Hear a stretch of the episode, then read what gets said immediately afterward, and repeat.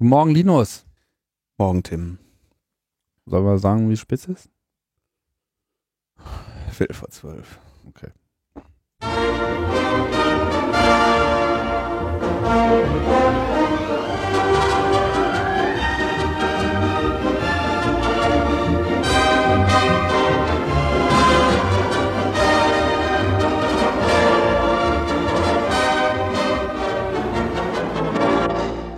Ja, und es ist wahr geworden. Äh, Die 59. Ausgabe von Logbuch Netzpolitik äh, erblickt das Licht des Tages. Äh, Wir waren ein wenig äh, im Urlaub und in der Diaspora und äh, bedrückt und lagen unterm Tisch, oder? Ich weiß nicht, was hast du denn gemacht? Äh, dazu kommen wir später. Ach so, ja, okay. Also, aber ich habe mir so ein bisschen den Lenz äh, äh, gemacht und dachte mir schon, ich werde schon nichts verpassen. was kann schon passieren in einer Woche? Ja, und das, ähm, naja, war ja nicht ganz, war ja nicht ganz Kollateralschaden äh, frei die letzte Zeit. Und jetzt müssen wir das hier alles wieder aufrollen. Es- war eine, eine schwarze Woche in der Netzpolitik und äh, da braucht man natürlich auch dann seelischen Beistand und sowas aufzuarbeiten. Genau. Deswegen haben wir einen Gast, der immer sehr für sein positives Weltbild bekannt ist. Ausgerechnet in der dunkelsten Woche des Jahres. Genau, wir sagen Hallo zu Frank, Frank Krieger. Guten Tag, willkommen bei Logbuch Netzpolitik. Guten Abend. Äh, die Geschichte wiederholt sich. Äh, Frank, habe ich so ein bisschen den Eindruck. Äh, vor vielen, vielen, vielen Jahren hatten wir ja auch mal so die große Hacker-Depression und dann bist du ja mit Rob mal äh, auf den Altar geschlichen und hast äh, sozusagen das Ende der Welt äh, verkündet. Und wir hatten recht. Äh, ja, ihr hattet recht, aber es hat dann sozusagen auch einen interessanten Effekt gehabt, nämlich dass dann sozusagen genau mehr oder weniger im Anschluss so eine der erfolgreichsten Aktionen dieser Gemeinde dann wiederum sich manifestierte, die es bis dahin gab und damit hat sich das dann eigentlich umgekehrt oder ist das jetzt eine zu optimistische Sicht? Naja, kurzfristig ist die Sicht sicherlich richtig, aber langfristig ist, glaube ich, irgendwie doch schon alles ganz schön im Eimer. Und äh, also was wir jetzt irgendwie so die letzte Woche hatten, war eigentlich mehr oder minder der Ausblick auf darauf, äh, was jetzt so kommt, äh, weil wir äh, ja, Netzpolitik ja doch eigentlich immer bisher so, ein, so die letzten drei Jahre so ein Feld von Optimismus und Lebensfreude und wir kriegen ja was bewegt ist. Und ähm, so, was wir jetzt da so gesehen haben, ist, dass es einfach der Regierung mittlerweile einigermaßen egal ist. So, weil äh, sie haben halt nichts mehr zu befürchten. Also alle Hüte raus aus dem Schrank, schön zuziehen. Mm, pf, Naja, das würde ich so nicht sagen. Da kommen wir vielleicht später noch dazu, was wir genauer machen sollten. Aber klar ist jedenfalls, dass die diese optimistischen Ansichten von wegen, wir müssen das denen alles nur richtig erklären und dann werden die es schon verstehen und dann kommen die schon irgendwie auf die richtigen Gedanken äh, und dann werden die halt auch schon verstehen, dass unsere Lösungen und unsere Ansichten die besseren sind, dass das äh, halt nicht, also wirklich nur für einen kleinen Teil gerade der Politik zutraf und wir halt äh, doch einen relativ großen Teil von Politik haben, die mittlerweile verstanden hat und die halt einfach scheiße und bösartig ist äh, und das jetzt halt auch im Netzpolitikfeld raushängen lässt. Ja, ich würde sagen, schauen wir mal, was eigentlich äh, äh, passiert ist. Äh, heben, heben wir die Scherben mal auf. Womit geht's los? Leistungsschutzrecht. Oh, unser Klassiker. Wir, ich hatte das ja, wir hatten es ja eigentlich vorhergesagt, dass es ungefähr so passieren würde, wie es dann auch passiert ist. Ich, ich rühme jetzt mal auch hier unsere äh, Weitsichtigkeit im, im Rahmen ich habe ja immer noch die Wette laufen, dass es am Ende doch noch irgendwo dran scheitert. Aber Woran, äh, wo, woran klammerst du deine Hoffnung jetzt? Das äh, na, Bundesverfassungsgericht. Verfassungsgericht. Also Ein- ich könnte ein- mir halt sehr gut vorstellen, dass das äh, daran irgendwie dann nochmal zerschellt. Aber ich bin jetzt auch nicht unbedingt total überrascht, dass das jetzt äh, erstmal beschlossen wurde. Denn das wurde es Also- in unserem Bundestag. Ja, das hatten wir ja, glaube ich, schon erledigt. Also das, das war, glaube ich, schon Thema der Sendung. Das Problem war jetzt, dass ja die Hoffnung bestand, dass der Bundesrat sich drum kümmert. Ja. Und äh, die Hoffnung war, dass der, äh, der Bundesrat den Vermittlungsausschuss anruft und da irgendwie so lange rumblockiert, äh, bis es Neuwahlen gibt und dann mithilfe des Discontinu Diskontinuitätsprinzips die ganze Nummer vom Tisch ist. Das wäre eine, ähm, wäre, sag ich mal, äh, irgendwie im Rahmen des Möglichen gewesen, wenn sie es geschafft hätten, das ausreichend zu verschleppen. Also zu filibustern. Genau. Aber das ging nicht, weil wir festgestellt haben, die SPD hat auch Angst vor Axel Springer. Ja, die, es, So die korrekte Zusammenfassung, ja. Ja. die SPD hat auch Angst vor Axel Springer. Und vor der Watz. Im Speziellen, weil wer war es, der jetzt konkret äh, abgelehnt hat? Das war NRW. Also die Das Länder- wär der, war der Landesverband von Per Steinbrück. Also es war halt Steinbrücks eigener Landesverband, in, aus dem er kommt. Ähm, Okay, so kann man es natürlich auch noch und, sehen, ja. Äh, das war aus meiner Sichtweise eine rein wahlkampftaktische Aktion. Sie haben halt irgendwie ein Lippenbekenntnis zu finden wir eigentlich scheiße gemacht und haben dann aber gesagt, äh, wir werden es jetzt aber nicht abschaffen, weil, mh, ja, mh, so, also ohne irgendeine, irgendeinen tatsächlichen Grund. Ähm, also sie haben ja genau, genau das, was sie hätten tun sollen beim Leistungsschutzrecht, äh, haben sie ja bei anderen Gesetzesvorhaben der Bundesregierung genau getan, dass sie sie nämlich halt im Bundesrat haben äh, auflaufen lassen. Das heißt also, die, sagen wir, die Mechanik der Macht hätte schon funktioniert, wenn sie es denn gewollt hätten. Äh, aber ganz klar war, sie wollten halt nicht, weil sie wollten sich halt jetzt nicht irgendwie einen Monat vor dem aktuellen heißen Wahlkampf mit Springer anlegen. Ja, das Ganze kurz nach der Neu, ähm, wie nennt man das, Neubildung des Bundesrats nach der Niedersachsenwahl, der eigentlich erstmalig auch die äh, Mehrheiten so gelegt hat, dass das eben auch durchaus realistisch gewesen wäre, da äh, etwas zu machen. Es gibt dann die Begründung von Per Steinbrück, der sagt, dass äh, ja, wir haben ja klar, natürlich haben wir die ganze Zeit gesagt, das Leistungsschutzrecht ist ist ist Quatsch. Ähm, aber wir wollen jetzt nicht auf Basis eines Vorschlags diskutieren, den wir sowieso ablehnen. Und ähm, er hat also quasi diese Filibuster, in seiner Argumentation klammert er so diese Filibuster-Option aus, als gäbe es die nicht und sagt, ja, selbst wenn wir das jetzt in den Vermittlungsausschuss getragen hätten, dann wäre es ja doch wieder zurück in den Bundestag gegangen. Und äh, da entsprechend ähm, hätte, hätte dann wieder schwarz-gelb machen können, was sie wollen. Deswegen wollen wir jetzt lieber gewählt werden und ein besseres Leistungsschutzrecht machen. Also Noch das ist besser. gut, ne? Weil, vor allem, Moment, und genau, genau das haben sie beim Betreuungsrecht, haben sie, äh, beim Betreuungsgeld haben sie ja genau das getan. Ne? Also genau da haben sie ja genau diese Mechanik angewendet, dass sie gesagt haben, so, okay, wir verschleppen es halt mal eine Runde in den, in den Bundesrat, damit es halt nicht mehr vor den Wahlen irgendwie äh, zum Beschluss kommt und dann ist sowieso ein neues Spiel. Äh, ob da ein neues Spiel ist, sei mal dahingestellt. Also momentan sieht es ja nach den Umfragen aus, als wenn es genauso weitergeht wie bisher. Was jetzt mit dem Betreuungsgeld? Oder mit dem Leistungsschutzrecht? Na, mit der politischen Situation in Deutschland. Ach so, ja, ja. Ja, so, also ich meine, das ist halt ja, so. äh, verstehe. Ja. Und, äh, also wenn Ja. insbesondere irgendwie Herr Steinbrück der tut ja alles dafür, dass es halt irgendwie äh, sicherlich keinen Machtwechsel geben wird. Mhm. Und Mhm. insofern ist das Ganze halt einfach auch eher so ein, naja, so ein Nullsummenspiel. Ne? Was ist denn jetzt überhaupt Neues zum Leistungsschutzrecht? Also hat sich denn da jetzt äh, in irgendeiner Form nach der Beschlussfassung noch irgendwas ergeben? Na, es hat sich auf der praktischen Seite was ergeben, dass halt eine Menge Verlage gesagt haben, wir, sie wollen es nicht, nicht anwenden. Also sie haben da keine Lust drauf. Äh, sie wollen es halt nicht äh, Eine Menge, also Heise, weiß ich, äh, Heise, ähm, wer war es noch? Ich glaube Süddeutsche Freitag, wollte, wollte auch. ich glaube der Freitag hat Ja. sich auch dagegen ausgesprochen. Die Süddeutsche auch? Ich glaube, die wollte oder hat, ich weiß nicht mehr genau, ob sie schon haben. Wir nachgucken. Ich dachte, die Süddeutsche hat das, äh, Mhm. war die nicht auch so ein bisschen auf der Fahnenwedel? Also was man halt verstehen muss, ist, dass die ähm, dieses Leistungsschutzrecht hat halt äh, in der ganzen deutschen Presselandschaft gerade bei den großen Verlagen zu intensiven Konflikten zwischen Redaktion und Verlag geführt. Also die Verlage waren erstmal alle dafür, weil alles, was nach mehr Geld riecht, da sind sie halt prinzipiell dafür, ohne Mhm. genau zu verstehen, dass sich da Springers Kahn spannen lassen. Mhm. Ähm, und äh, die Redaktionen waren bis auf relativ wenige Ausreißer eigentlich ziemlich unisono dagegen, äh, weil sie gesagt haben, so, das äh, ist halt zum einen das ein Springer-Gesetz, wo wir uns jetzt halt mit unserem Namen vor den Kahn sparen lassen. Äh, und zum anderen äh, führt das halt dazu, dass es halt ein Risiko gibt für die, äh, ja, quasi die journalistische Freiheit zu zitieren und irgendwie den, äh, ja, Dinge von anderen zu verwenden, was ja doch ein Gutteil des äh, deutschen Journalismus ausmacht. Und deswegen ähm, ist es halt äh, innerhalb der, der, der, der also der Verlagsredaktionsbeziehungen auch nicht immer so, äh, so ganz freundschaftlich gewesen. So, und jetzt nachdem halt äh, ja dieser Kompromiss, dieser sogenannte, äh, passiert ist, also dass halt die äh, äh, sag mal, die Snippets, um die es ja dann angeblich gehen sollte, halt nun wieder doch legal sein sollen, also ohne äh, äh, Geld verwendbar sein sollen. Äh, uns halt eben auch noch darum ging, dass die, das Gesetz so unscharf ist, dass klar ist, dass jeder Verlag, der es anwenden will, erstmal drei Jahre vor Gericht ziehen muss.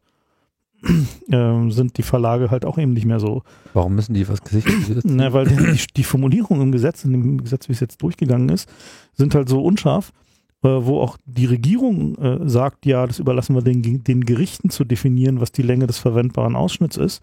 Mhm. Und ist halt so, so schwammig, dass jeder Verlag, der sagt, okay, jetzt will ich aber Geld von dir haben, äh, und der tut es gegen irgendjemand, der auch nur ansatzweise irgendwie Support oder Community oder Geld hat, äh, der wird halt einfach vor Gericht gehen und sagen, dann fechten wir es halt mal aus. Na gut, ich meine, ein River wird das sicherlich äh, nicht machen, Warum weil nicht? na einfach aus den finanziellen äh, Die Konsequenzen, die, die sich daraus die- ergeben. Also klar sollte, sollte es nicht ein River machen, aber ähm, ich sag mal, für sowas halt irgendwie die 20.000, 25.000 Euro, die man dafür braucht, zusammenzukriegen, ist jetzt auch kein Ding der Unmöglichkeit. Ja, also das ist halt irgendwie so ein, Ja gut, aber es ist ja mehr als nur das Geld. Es ist ja auch einfach eine Menge, genau, ist halt eine äh, Menge Arbeit. Du musst es halt Arbeit und dann hast du auch echt nichts Ja. anderes mehr zu tun. Also Aber klar ist auf jeden Fall, dass das, also was jetzt so häufiger durch die Gegend geisterte, dass jetzt man jetzt halt äh, bestimmte Blocks oder irgendwie bestimmte Formen von Aggregation wie Rivers macht halt eben nicht mehr machen kann und dass man deswegen halt irgendwie äh, aufhört damit. Äh, das halte ich halt ganz ehrlich gesagt für Unsinn. Also man sollte sich da halt einfach nicht ins Boxhorn jagen lassen. Äh, und wenn die ersten Klagen kommen, dann ist auch ganz klar, dass man dann halt einfach zu Google geht und da sagt er, ja, Alter, hier, äh, ihr habt das Geld, das liegt doch in eurem Interesse, also tut mal was dazu. Mhm. So, also das ist halt, denke ich mal, ein, Ja, auch interessanter Ansatz. ja. also klar ist jetzt halt, meine, die, die, die Schlacht geht jetzt halt vor den Gerichten weiter, wenn jetzt nicht noch irgendwie, keine Ahnung, äh, aus bürokratischen Gründen das Papier im Bundesrat alles und sie es nicht verabschiedet bekommen. Ähm, aber klar ist halt, wir müssen, äh, das wird halt vor die Gerichte gehen. Ähm, ein interessanter Punkt, den ich aber nochmal ansprechen wollte an der Stelle ist, warum ist denn das eigentlich so passiert und warum ist denn, weil wir gerade eigentlich ja sozusagen über Netzpolitik reden, äh, warum interessiert dieses Leistungsschutzrecht eigentlich niemanden, außer einer relativ kleinen Gruppe Leute? Also du meinst eine Bevölkerung. Genau, also warum gab's halt, warum ist sozusagen nicht möglich gewesen, halt dafür eine, eine Mobilisierung, die halt irgendwie anderen netzpolitischen Themen adäquat ist, nehmen wir mal an Vorratsdatenspeicherung oder Zensursula, ähm, daraus halt eben so eine Mobilisierung zu schlagen. Und der Grund ist halt einfach, dass es den Leuten einigermaßen egal ist. Wenn du halt irgendwie mal rumfährst, so Leute, die ähm, fühlen sich persönlich betroffen vom Staatstrojaner, weil ist klar, kann auch um ihre Computer gehen. Äh, die fühlen sich persönlich betroffen von der Vorratsdatenspeicherung, die fühlen sich persönlich betroffen von Netzzensur. Das sind alle Sachen, die greifbar sind. Aber so ein, irgend so ein Blog soll dann halt mal vielleicht für so ein Zitat Geld zahlen müssen. Klar, es betrifft die halt nicht und vor Genau. allem, was natürlich auch, was auch vollkommen nachvollziehbar ist, niemand begreift jetzt ähm, so, wie das eben, sagen wir mal, i- i- in Netzkreisen verstanden wird, so diese Konsequenzen, die sich daraus eben ergeben könnten. ergeben könnten für Startups etc., wirtschaftliche Entwicklung. Das ist Ja. halt auch ein Metathema. Und von daher ist es eigentlich auch etwas, was klassisch in der Politik TM Genau. äh, verhandelt werden sollte. Korrekt verstanden werden sollte und genau das findet eben so nicht statt. Naja, und, und der Punkt ist halt, was wir halt an diesem Leistungsschutzrecht gesehen haben, ist, dass die, äh, der Wille der Politik zu handeln auf der Basis von konkreten Fakten, also wie sie zum Beispiel auch in den Anhörungen ja kamen, gering ist. Insbesondere wenn halt große politische Interessen wie zum Beispiel irgendwie die Hose voll haben vor Springer dagegen stehen. Äh, also wir sind halt nicht an den Punkten mehr, dass die das nicht verstehen. Also die Abgeordneten haben das ganz genau verstanden.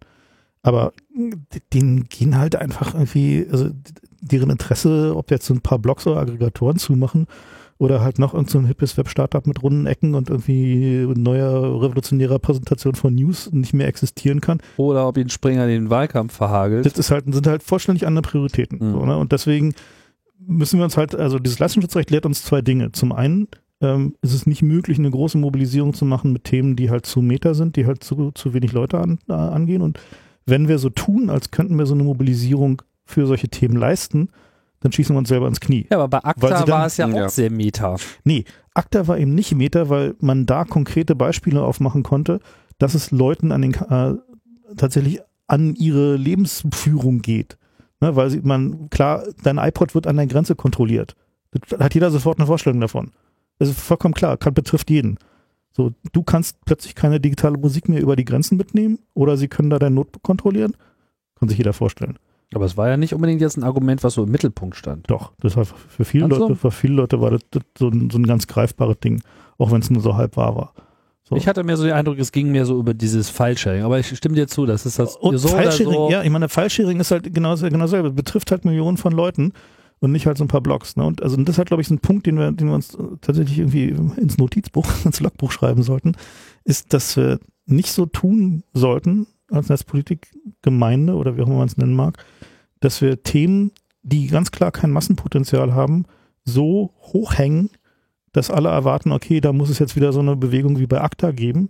Und wenn es die nicht gibt, na, dann ist es den Leuten im Zweifel egal und dann kann man es halt durchdrücken. Mhm. Sondern man muss halt klar machen, okay, das sind mögliche, solche Themen wie, wie Leistungsschutzrecht sind halt Nischenthemen, die halt nicht Millionen von Menschen angehen und wo halt dementsprechend halt einfach die Strategie eine andere sein muss, man eben nicht versucht, irgendwie à la Google dann halt irgendwie mit Videos da halt irgendwie eine relativ durchsichtige, eigennützige Mobilisierung zu machen, sondern halt einfach klar sagt, okay, das ist ein Lobbying-Thema. Ja, und da muss man halt anders agieren und andere Strategien anwenden. So haben ja äh, also durchaus einige sich anfangs verhalten, also einige, mit denen ich gesprochen habe, die also sagten, ja, Leistungsschutzrecht äh, schwierig, weil da kämpfen irgendwie zwei Lobbyarmeen gegeneinander und letztendlich sind wir hier nur die Innocent Bystanders, die eventuell mit unter die Räder kommen aber so wirklich eine, eine, eine Leidenschaft haben wir da nicht. Hatte ich persönlich jetzt beim Leistungsschutzrecht auch nicht, weil es bei einigen anders war. Aber also mir ähm, ging es halt auch so. Also für mich war das halt so ein jetzt auch noch das Thema. Ja, oder? es war halt so, man konnte sich da eher zurücklehnen und sich an den Kopf fassen und, und relativ viel Blödsinn hören. Vielleicht wäre das auch eine, eine sinnvollere Strategie gewesen, dass äh, ich, du hast halt gerade gesagt, wenn man viel Energie in ein, in ein Thema wirft, was den Leuten egal ist und ich weiß halt nicht, wer hat denn da viel Energie reingeworfen? Ja, Google mit seiner Eagle-Sache, ja, klar. Andererseits gibt es jetzt auch Stimmen, die sagen, und die finde ich eigentlich auch relativ, das Argument finde ich durchaus auch, ähm, sollte berücksichtigt werden, die sagen, was haben denn die Verlage TM, beziehungsweise was hat Springer denn jetzt dafür eingesetzt? Okay, die haben eine maximale Rechtsunsicherheit, aber die können sich mit dem Gesetz, was da jetzt verabschiedet wurde, auch nicht irgendwie hinsetzen und ähm, äh, mit Sekt anstoßen und Jahresboni ausschütten. Weil, also solange da irgendwie diese Textausschnitte nicht definiert sind und so, ist das für die auch ja, jetzt nur ein Etappensieg, aber nicht. Äh gut, da hatten wir ja eine These, da würde mich auch mal interessieren, was Frank davon äh, mhm. hält, nämlich dass es vielleicht erst für Springer gar nicht erstmal so wichtig ist, was genau in diesem Gesetz drinsteht sondern dass für sie vor allem wichtig ist, dass es das gibt, dass es ein Vehikel ist, dass es einerseits gezeigt hat, wir können das. Ja? Das ist eine Machtdemonstration. Einfach eine Machtdemonstration, mhm. aber eben auch ein, jetzt ist es da und etwas ändern ist immer was anderes als es erstmalig beschließen. Also auf der strategischen Ebene ist es für Springer ein, also ging es für Springer darum, halt einen, äh, sag mal, einen mindestens einen Etappensieg gegen Google äh, zu erringen. Also so ist es für die, glaube ich, intern, dass die äh, versuchen, dieses Paradigma News is Free zu brechen. Ja, und also Springer ist ja auch ganz weit vorne mit Paywalls. Die sind ja die ersten, die in Deutschland halt irgendwie für Tageszeitungen Paywall-Experimente im großen Stil machen. Äh, Gerüchten zufolge wird es da auch noch mehr geben. Also die werden halt da, also da war auf Media war da neulich dieser Artikel darüber, dass die halt einen äh, so eine flächendeckende Springer-Paywall mit irgendwie an einer Stelle einzahlen und dann alle Springer-Zeitungen lesen können, ähm, planen wo sie sich halt irgendwie da in Osteuropa so eine Firma gekauft haben, die Technologie dafür baut. Und so, also die wollen, also denen ist halt klar, dass die, ähm, die wollen halt Geld verdienen und zwar viel Geld verdienen mit, äh, mit ihren Zeitungen und ihren sonstigen Medienaktivitäten. Und für die ist es halt so ein Ding, die wollen am Ende Geld aus dem Google-Topf haben. Das ist halt das Ziel. Google verdient Geld im Internet. Die deutschen Verlage verdienen gerade kein Geld im Internet. Jedenfalls nicht so viel. Und ähm, da irgendwie ihre Resultate bei Google auftauchen, wollen sie halt irgendwie ran an diesen Topf. Das ist halt der, der eigentliche Hintergrund von diesem, von diesem ganzen Gesetz. Und dass es nun nicht passiert, also dass dieses Ziel nicht erreicht wird, ist halt für die, wir mal, die anderen Verlage, die damit gespielt haben, viel bitterer als für Springer, weil für Springer ist es immer noch die Machtdemonstration und halt das Brechen dieses News is Free Paradigmas. Wenn, also es gibt ja immer noch den, den anderen Punkt, da waren wir uns hier auch uneinig. Ich, ich glaube ja, dass sollte Google nun sagen, alles klar, Springer oder jeder, der irgendwie sich zum Leistungsschutzrecht bekennt, äh, fliegt aus Google News raus, dann würden sie ja, und das hatte äh, Käse ja auch angekündigt, dann würden sie denen über Kartell äh, kommen ne, und sagen, ey, äh, ihr dürft uns nicht ausschließen. Was ich trotzdem glaube, ist ja dieses Kräftegleich oder dieses Kräftegleichgewicht, die das, dass das Leistungsschutzrecht jetzt herstellt. Das gilt ja erstmal nur für die Riesen, also für Springer gegenüber Google bei Weitem aber nicht für die kleinen Verlage. Mhm. Ähm, insofern hat natürlich auch ein verhältnismäßig kleiner Verlag wie Heise, äh, ich meine, das kostet ihnen ein müdes Arschrunzeln zu sagen, das machen wir nicht. Ist auch ganz klar, weil es für die tatsächlich das, ähm, ja, das Ende wäre. Tun, die ja. können es überhaupt okay. nicht machen, ja. ja. Ähm, wenn Springer das macht, ja, dann wird das auf jeden Fall spannend. Die haben halt, die können halt was äh, dem gegenüber in die Waagschale werfen, ne? Na gut, also ich meine, die, die Optionen für Google sind halt, äh, ist halt klar, die werden halt einen, äh, so weitermachen wie bisher. Äh, das heißt also auf Google News irgendwie keine Werbung schalten. Ähm, wenn die clever wären, könnten sie auch sowas machen, dass wenn halt äh, äh, eine Suchergebnis äh, News-Resultate enthält, dass sie dann einfach schlicht keine Werbung einblenden und halt einfach sagen, so tut uns wir verdienen kein Geld mit euren Inhalten, schönen Tag noch. Ähm, und also sie halt sozusagen nicht, äh, nicht komplett aus dem Index schmeißen, sondern halt nur selektiv dafür sorgen, dass sie halt keine Angriffsfläche haben. Und der, äh, also haben wir die, die Nuklearoption zu sagen, okay, wir schmeißen halt äh, sage ich mal, bestimmte Keywords aus dem Index, die nicht News sind, sondern die Namen der Zeitung und renken die halt runter auf, auf Seite 2. Ähm, die haben sie natürlich immer noch, aber denen ist natürlich schon klar, dass sie halt einfach dann Kartellprobleme kriegen könnten. Äh, sicherlich nicht in Deutschland, aber auf EU-Ebene. Also weil die EU ist natürlich auch irgendwie durchaus bestrebt, gerade da ähm, zu regulieren, zum Teil zu Recht, zum Teil zu Unrecht. Also Fazit, wir haben das Gesetz jetzt da, mhm. was, wie, wie übel das am Ende doch noch wird oder nicht, ähm, wird sich erst zeigen, wenn wir die Gerichtsverhandlungen haben. Ja. Und jetzt wird, wird's mal, bin ich mal gespannt, wer als erstes zieht. Ja, genau, darum geht's eigentlich. genau. Jetzt, ne? so. Wer zieht zuerst? Ja. Oder ob das so der kalte Informationskrieg wird. Alle in Lauerstellung. So, nicht in Lauerstellung war äh, der Bundestag, sondern hat dann auch mutig ein neues Gesetz äh, beschlossen, das wir ja auch schon besprochen hatten. Ja, und da kann man sich nämlich eigentlich mal wirklich drüber aufregen. Im Gegensatz zum Leistungsschutzrecht ist das nämlich eins, was uns durchaus betrifft und was, denke ich, auf jeden Fall das sehr, sehr viel relevantere Gesetz ist. Und auch die größere Niederlage netzpolitisch. Absolut, ähm, weil es einfach durchgegangen ist. Ähm, also nämlich die Bestandsdatenauskunft. Und äh, worum es da geht, ist, dass die ähm, die Strafverfolgungsbehörden und auch die Dienste äh, einfachen Zugriff haben sollen auf die äh, Daten, also Bestandsdaten, äh, insbesondere von Mobiltelefon- Internetanbietern und äh, auch der Zugriff zum Beispiel auf die Zuordnung von dynamischer IP-Adresse zu äh, den äh, ja, Bestandsdaten, also wem gehört diese IP-Adresse, schon bei quasi geringsten äh, Vergehen möglich ist. Also mm. Ordnungswidrigkeiten, ne? Muss ich kurz einen Einwand bringen? Die dynamische IP-Adresse ist seit 2008 per Definition Bestandsdaten und nicht mehr Verkehrsdatum. Ach so, okay. Das ist ja. nämlich, also man, man mhm. grenzt die Bestandsdaten, die so Name, Anschrift, Konto äh, äh und so sind, von den Verkehrsdaten ab und die IP-Adresse gehört mit einem Urteil seit 2008 irgendwie dann zu den Bestandsdaten. Wes weswegen sie halt auch die einfach an die Abmahner weitergeben können. Ja. Hm. Naja, also der, der interessante Punkt dabei ist halt, dass auch dieses Gesetz hat halt so ein paar Unschärfen. Also eines der, äh, der interessanteren ist, dass die Anbieter dazu verpflichtet werden sollen, auch eventuelle äh, Zugangskontrolldaten, also sprich zum Beispiel Pins für SIM-Karten oder PUCs für SIM-Karten äh, herauszugeben. Und ähm, das äh, Wording von dem Gesetz ist so schwammig, dass man daraus durchaus auch ableiten kann, dass äh, die Strafverfolgungsbehörden hingehen könnten und bei Internet-Service-Providern sagen könnten, äh, wir hätten übrigens gerne auch nochmal die Daten, also die, die Passworte äh, von dem Internet-Account, an dem dann häufiger gerne mal die Mail und was sonst noch so dazu gehört, dranhängt. Und das Wording ist hier Daten, mittels derer der Zugriff auf Endgeräte oder auf Speichereinrichtungen, die in diesen Endgeräten oder hiervon räumlich getrennt eingesetzt werden. Genau, hiervon räumlich getrennt ist quasi die Cloud. Das ist dann Dropbox, ja. Ja. So, und, äh, bezieht sich natürlich erstmal nur auf Internet-Service-Anbieter, äh, beziehungsweise auf der, der Telekommunikationsdienste-Anbieter. Das heißt, es bezieht sich momentan noch nicht auf äh, Mediendienste-Anbieter. Diese Trennung in Deutschland gibt es ja immer noch. Das heißt also, die Leute, die halt Bits schieben, sind die Kommunikationsanbieter. Die Leute, die halt mit den Bits irgendwas machen, sind die Mediendienste-Anbieter. Und ähm, die interessante Frage ist halt, wann, wann diese Ausdehnung passiert. Also wenn sie dann sagen, sowas wie Facebook zum Beispiel bietet halt auch Chat an, deswegen sind die halt jetzt mal Kommunikationsdiensteanbieter und deswegen können sie auch an diese Passworte ran. Dann wird's halt interessant. Also klar ist halt, diese Bestandsdatenauskunft ähm, ist halt auf jeden Fall die größere Niederlage im Vergleich zur, äh, zum Leistungsschutzrecht, hat aber sehr viel weniger Aufmerksamkeit erfahren. Also genauer gesagt, keine. Ist das halt völlig an uns vorbeigegangen. Also wir haben das halt also quasi zwei Wochen vorher oder so kam das halt dann mal hoch. Ähm, der Einzige, der das halt schon ein bisschen länger hat kommen sehen, war Patrick Breyer. Ähm, und dementsprechend war halt, gab es halt auch keine Mobilisierung, es gab halt keine, ja, äh, keinen Aufschrei in, in den Netzpolitikgremien.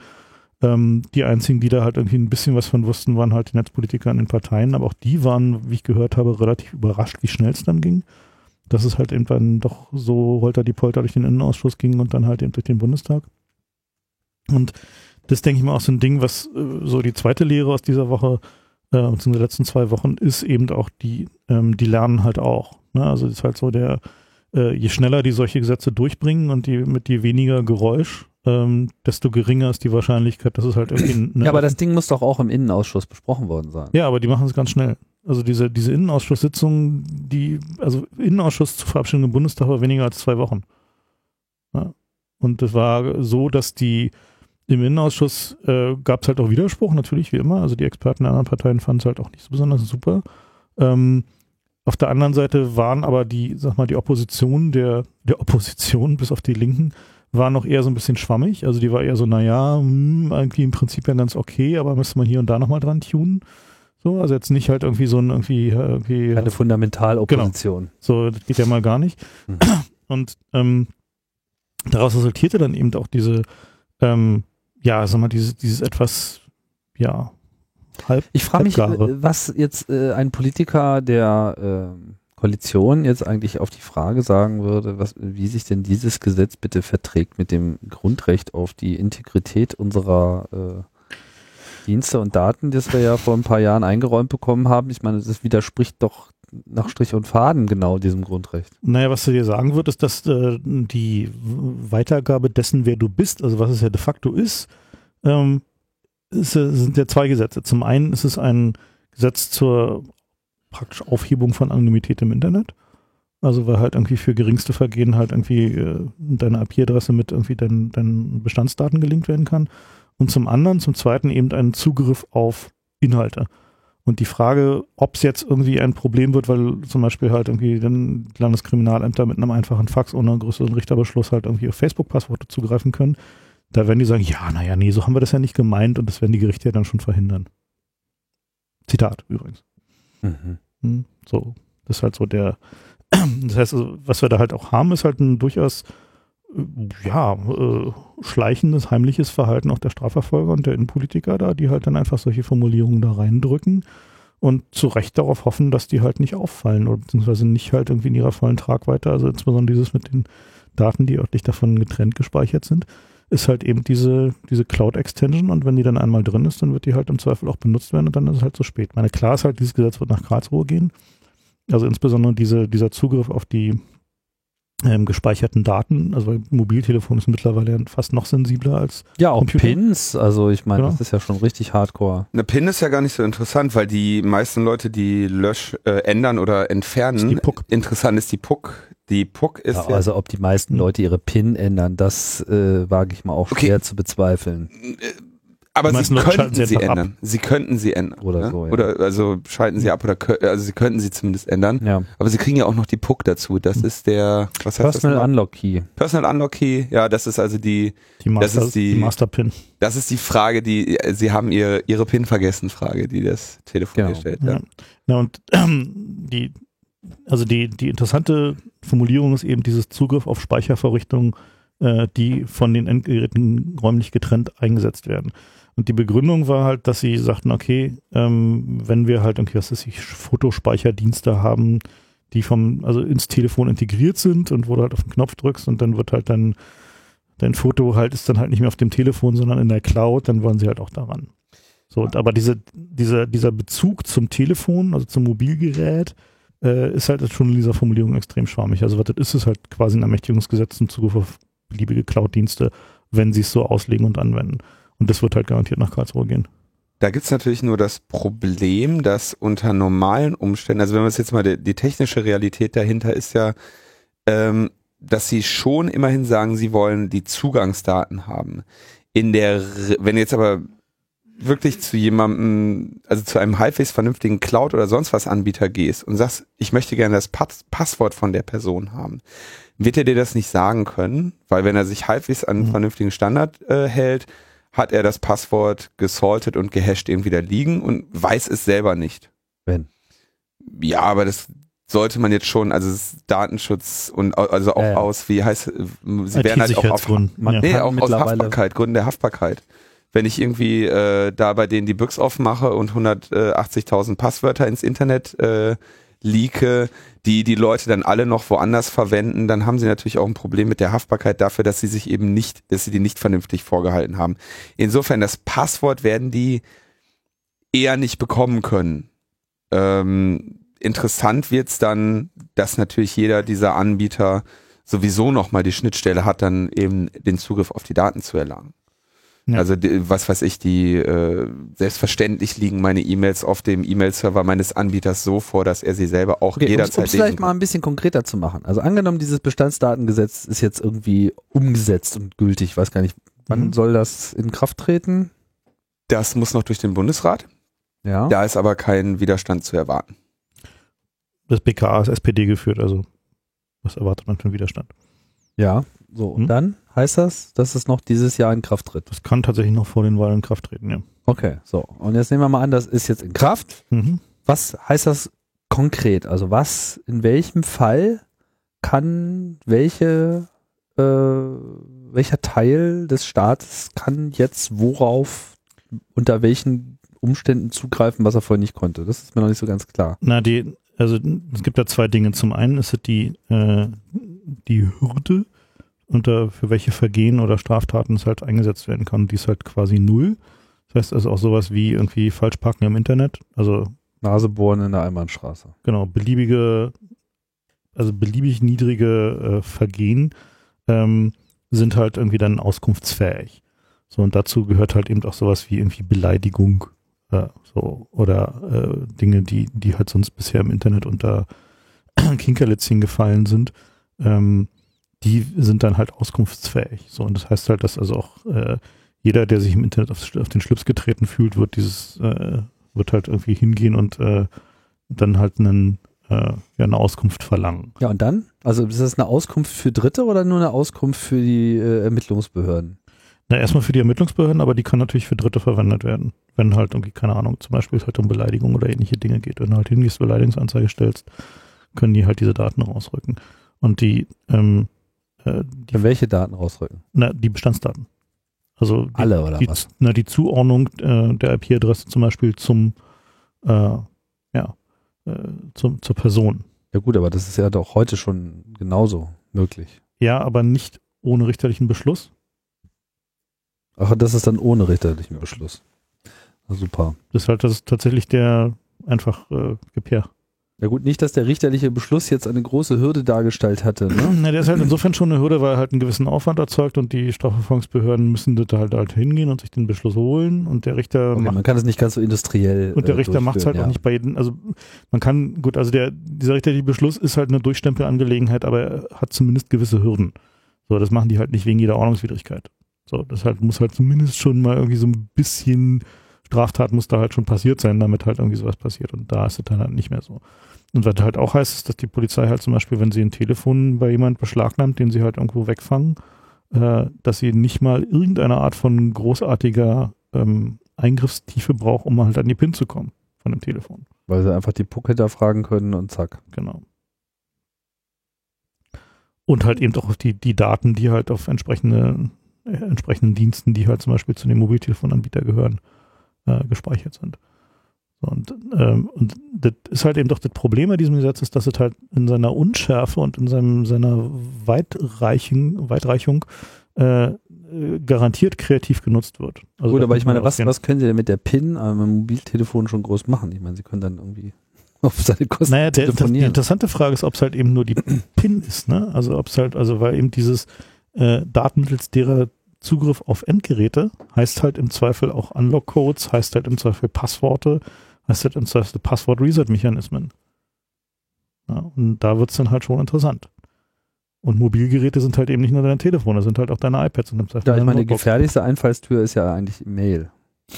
Weil du damit, Klar, weil du damit halt alles resetten alles kannst, ja. resetten kannst. Mhm. So, ne? Aber Domains sind jetzt hier sozusagen Kontrolle über die Domains äh, Naja, halt, übernehmen. Na, also nehmen wir mal an, du bist halt irgendwie so ein typischer T-Mobile-Kunde und hast halt deine E-Mail bei T-Mobile. Ja? Oder T-Online. Mhm. So, dann bist du halt, wenn, wenn, wenn sie diese Daten wollen, dann rücken die die halt raus. Zugriff aufs Endgerät. Weil darüber kannst du halt dann den, den Reset für irgendwie den Unlock-Code oder was noch durchführen und Bist du halt drauf. Mhm. So, und wie gesagt, was, was halt die konkreten Auswirkungen sein werden, hängt halt davon ab, wie kreativ die, die Strafverfolgungsbehörden und die Dienste das halt interpretieren und äh, was sie dann damit halt anfangen. So, und das werden wir halt noch sehen. Und das ist halt eben genau auch diese, also das ist halt wieder so ein typisches Beispiel von so, ein, so einem Gesetz, wo halt sie die, die Kontroverse, die halt in Details entstehen könnte, also man halt sich auseinandersetzen müsste, will man diesen, diese Eingriffsbefugnis oder will man die nicht? Und wenn ja, wa- warum will man sie vielleicht nicht oder warum will man sie?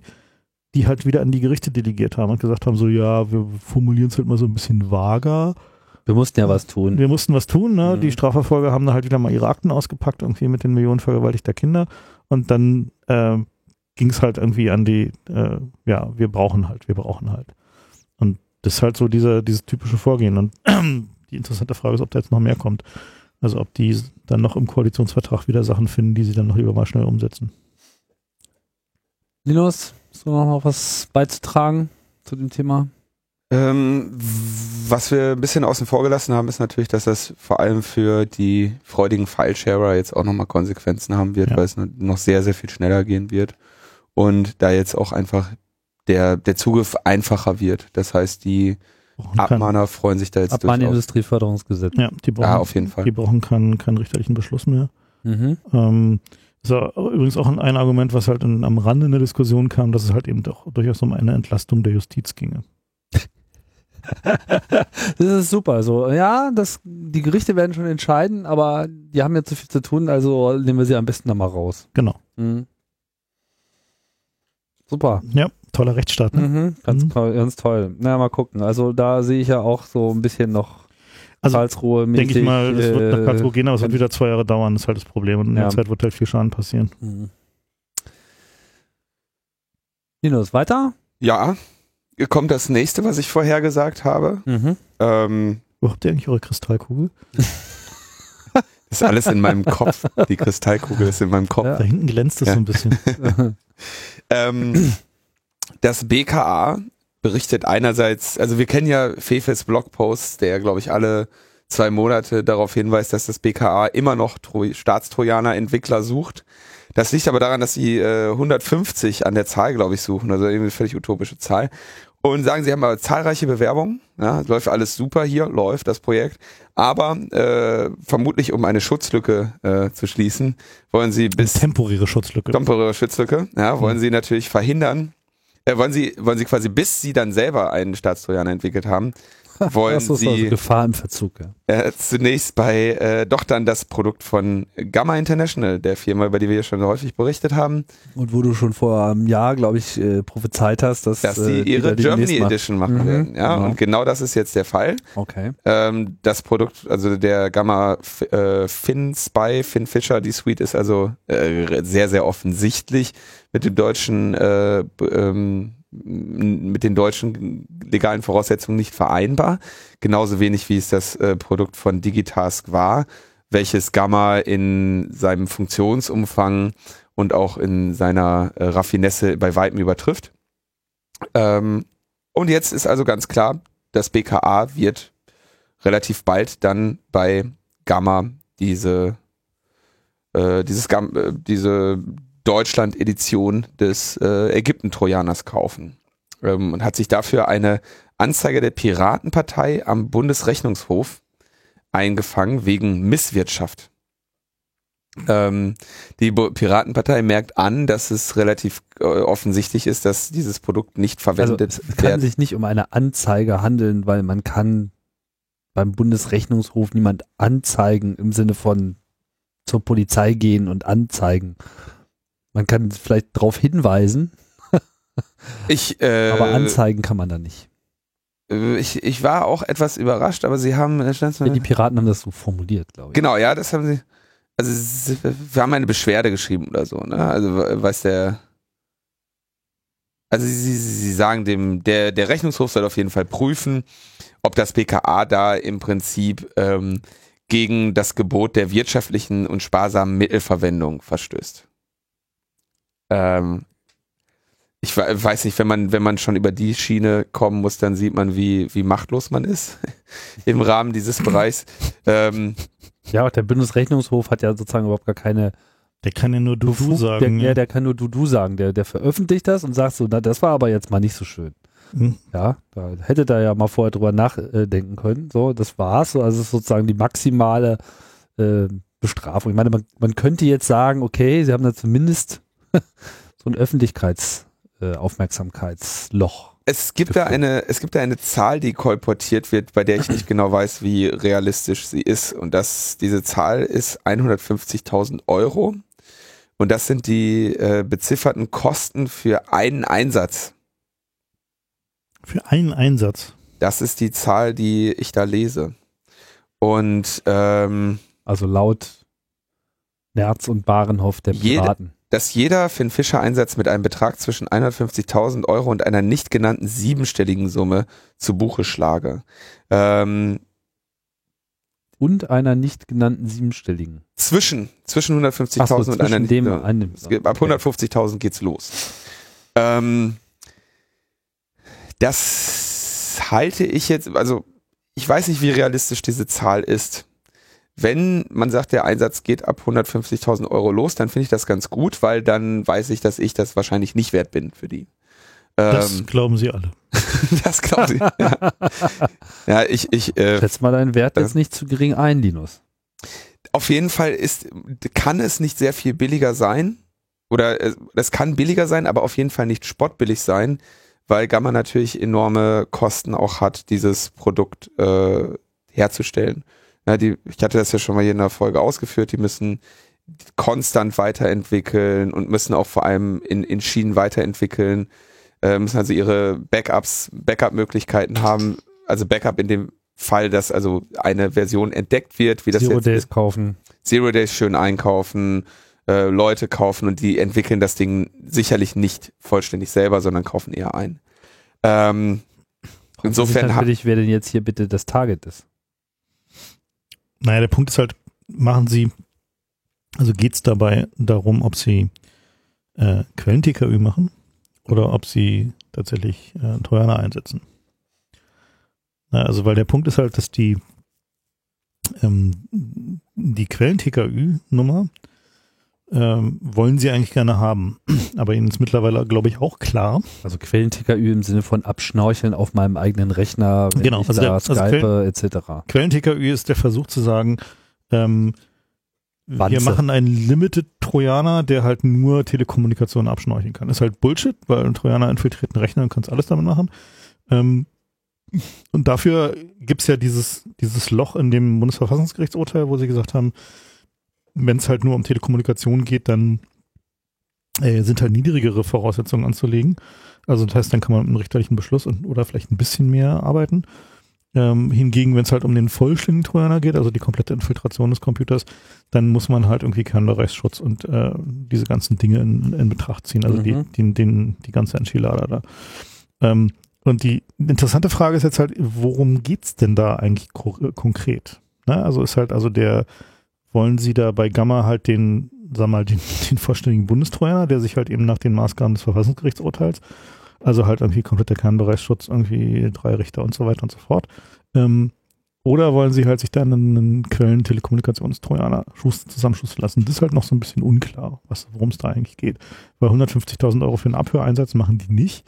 Äh, 150.000 Euro für die irgendwie Handvoll Einsätze, die sie de facto nach dem, dem Verfassungsgerichtsurteil irgendwie hinkriegen können, äh, ist realistisch, das ist halt so die Größenordnung, die sie halt irgendwie machen für äh, zum Beispiel auch für Wanzeneinbau. Ja. Also das ist halt so ein, meine, am, am Ende ist es halt eben die Frage dann halt, äh, was, was tun sie, wenn sie merken, dass es halt irgendwie teuer und lästig ist, diesen Trojaner einzusetzen. selber einen entwickeln. Nein, nein, auch dann wird es teuer und lästig sein. Das Selbstverständlich. ist halt, also ich meine, Trojaner, Trojaner-Einsatz ist halt irgendwie mal teuer und lästig und da wird auch kein Weg dran vorbeiführen.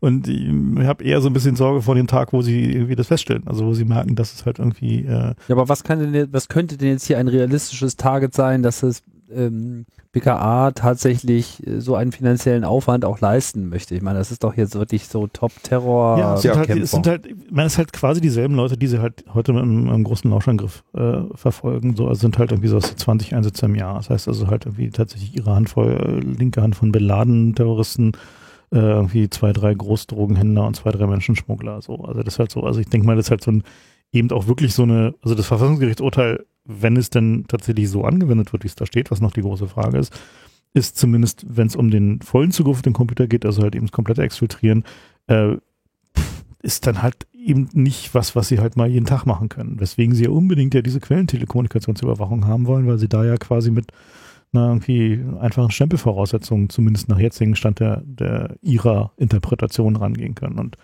ähm, deswegen ist ja unter anderem auch eine Forderung halt irgendwie für zum Beispiel die Landesgesetze, äh, wo es jetzt in Berlin zum Beispiel darum ging, bauen die sich jetzt einen Quellentelekommunikationstrojaner, ähm, wo dann halt einfach auch die Experten gesagt haben, so naja, pff, dann äh, regelt doch lieber erstmal irgendwie den normalen Trojaner-Einsatz ordentlich, ähm, weil dann habt ihr den Quellentelekommunikationstrojaner auch mit abgedeckt, weil der ist genauso lästig, schwierig und äh, äh, rechtlich problematisch.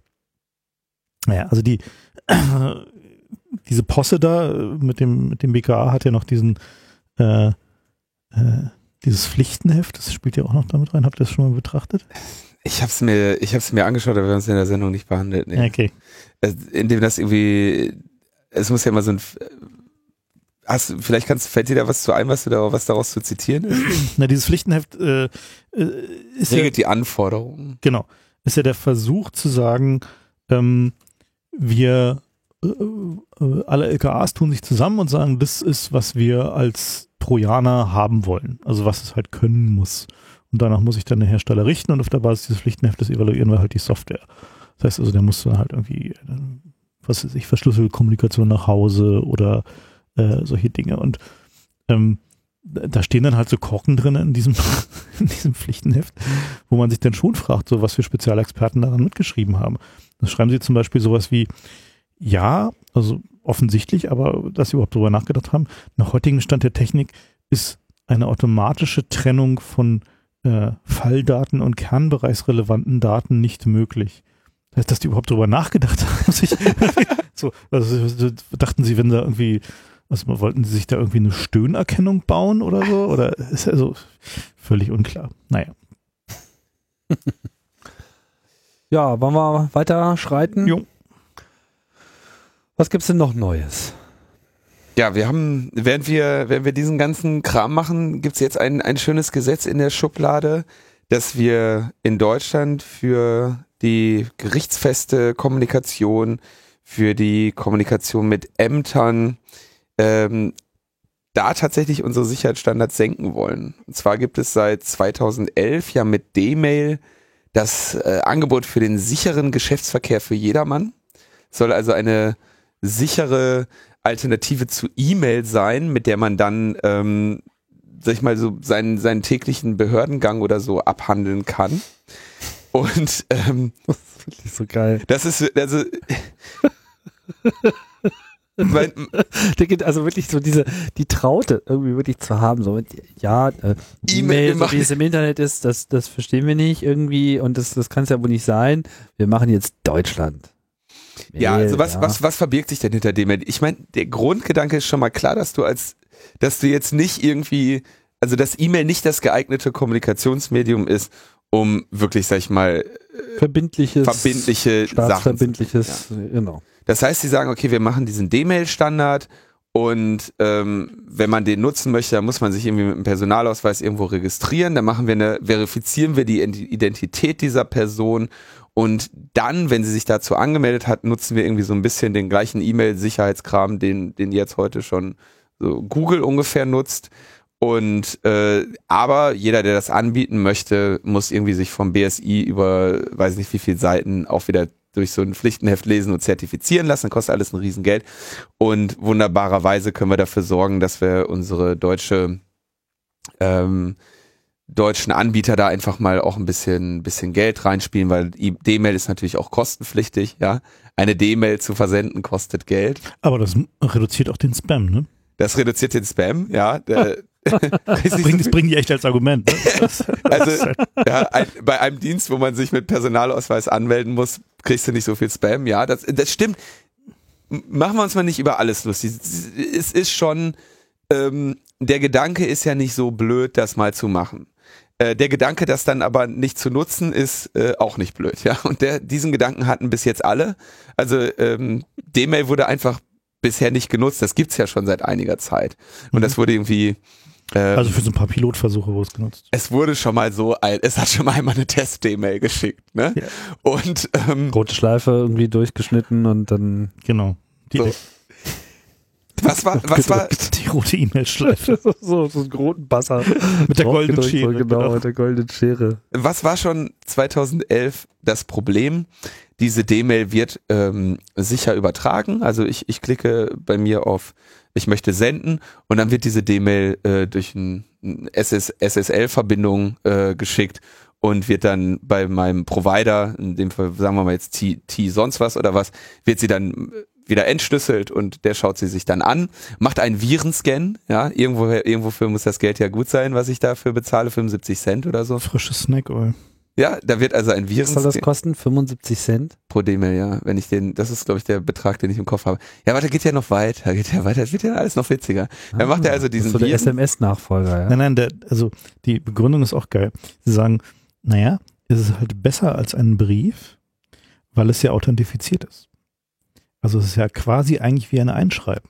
Also muss es auch so viel kosten wie ein Also, Brief. und dann kostet es nur halb so viel wie ein Einschreiben. Wow. Discount. Ne? ja, so, und dann, dann wird diese, dann Super. verschlüsselt der die wieder und schickt die an den, an den Anbieter desjenigen, an den ich, äh, an den ich meine E-Mail-Adresse, an meine D-Mail adressiert habe. Und dort wird sie wieder unverschlüsselt vorgehalten und dann holt er sie dort irgendwann über eine verschlüsselte Verbindung ab. Das ist aber ungefähr das, was bei einer normalen E-Mail heute auch passiert. So, das Spannende wäre ja jetzt gewesen, wenn sie dafür gesorgt hätten, dass die D-Mail vernünftig signiert und vernünftig Ende zu Ende verschlüsselt wird.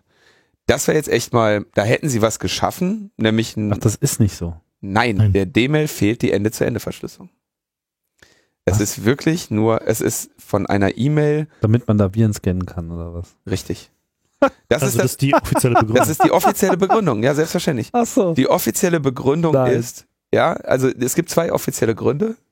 Ähm, erstens, Ende-zu-Ende-Verschlüsselung ist kompliziert, weil dafür bräuchte man eine Zusatzsoftware. Ja, äh, wie ich sie auch für D-Mail brauche. Also ich, wenn ich schon durch den, wenn ich schon durch den Prozess laufe, ähm, mir irgendwie da mich zu authentifizieren, um diesen blöden Account zu bekommen, irgendwie monatlichen Beitrag dafür zu bezahlen, ja, mir einen eigenen D-Mail-Client äh, zu installieren, beziehungsweise momentan nutzen die Leute das übers Web-Interface, was ja dann auch nochmal äh, ganz andere, ganz anderen Angriffen Tür und Tor öffnet.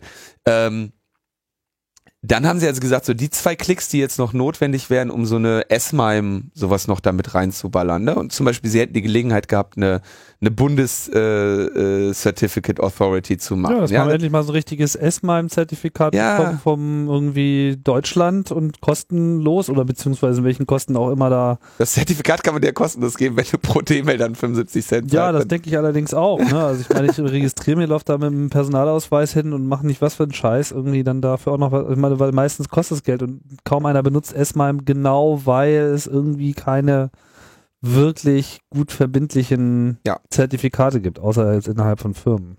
Genau. Also sie hätten da, sie hätten da wirklich eine Chance gehabt, um was zu Vernünftiges zu machen. Ob man das jetzt nutzen möchte, am Ende steht dann ja nochmal auf einem ganz anderen Blatt. So, jetzt ähm, haben sie festgestellt, okay, diesen D-Mail-Kram nutzt keiner. Und nach dem jetzigen Stand darf das auch keiner nutzen, weil es keine Ende-zu-Ende-Verschlüsselung hat.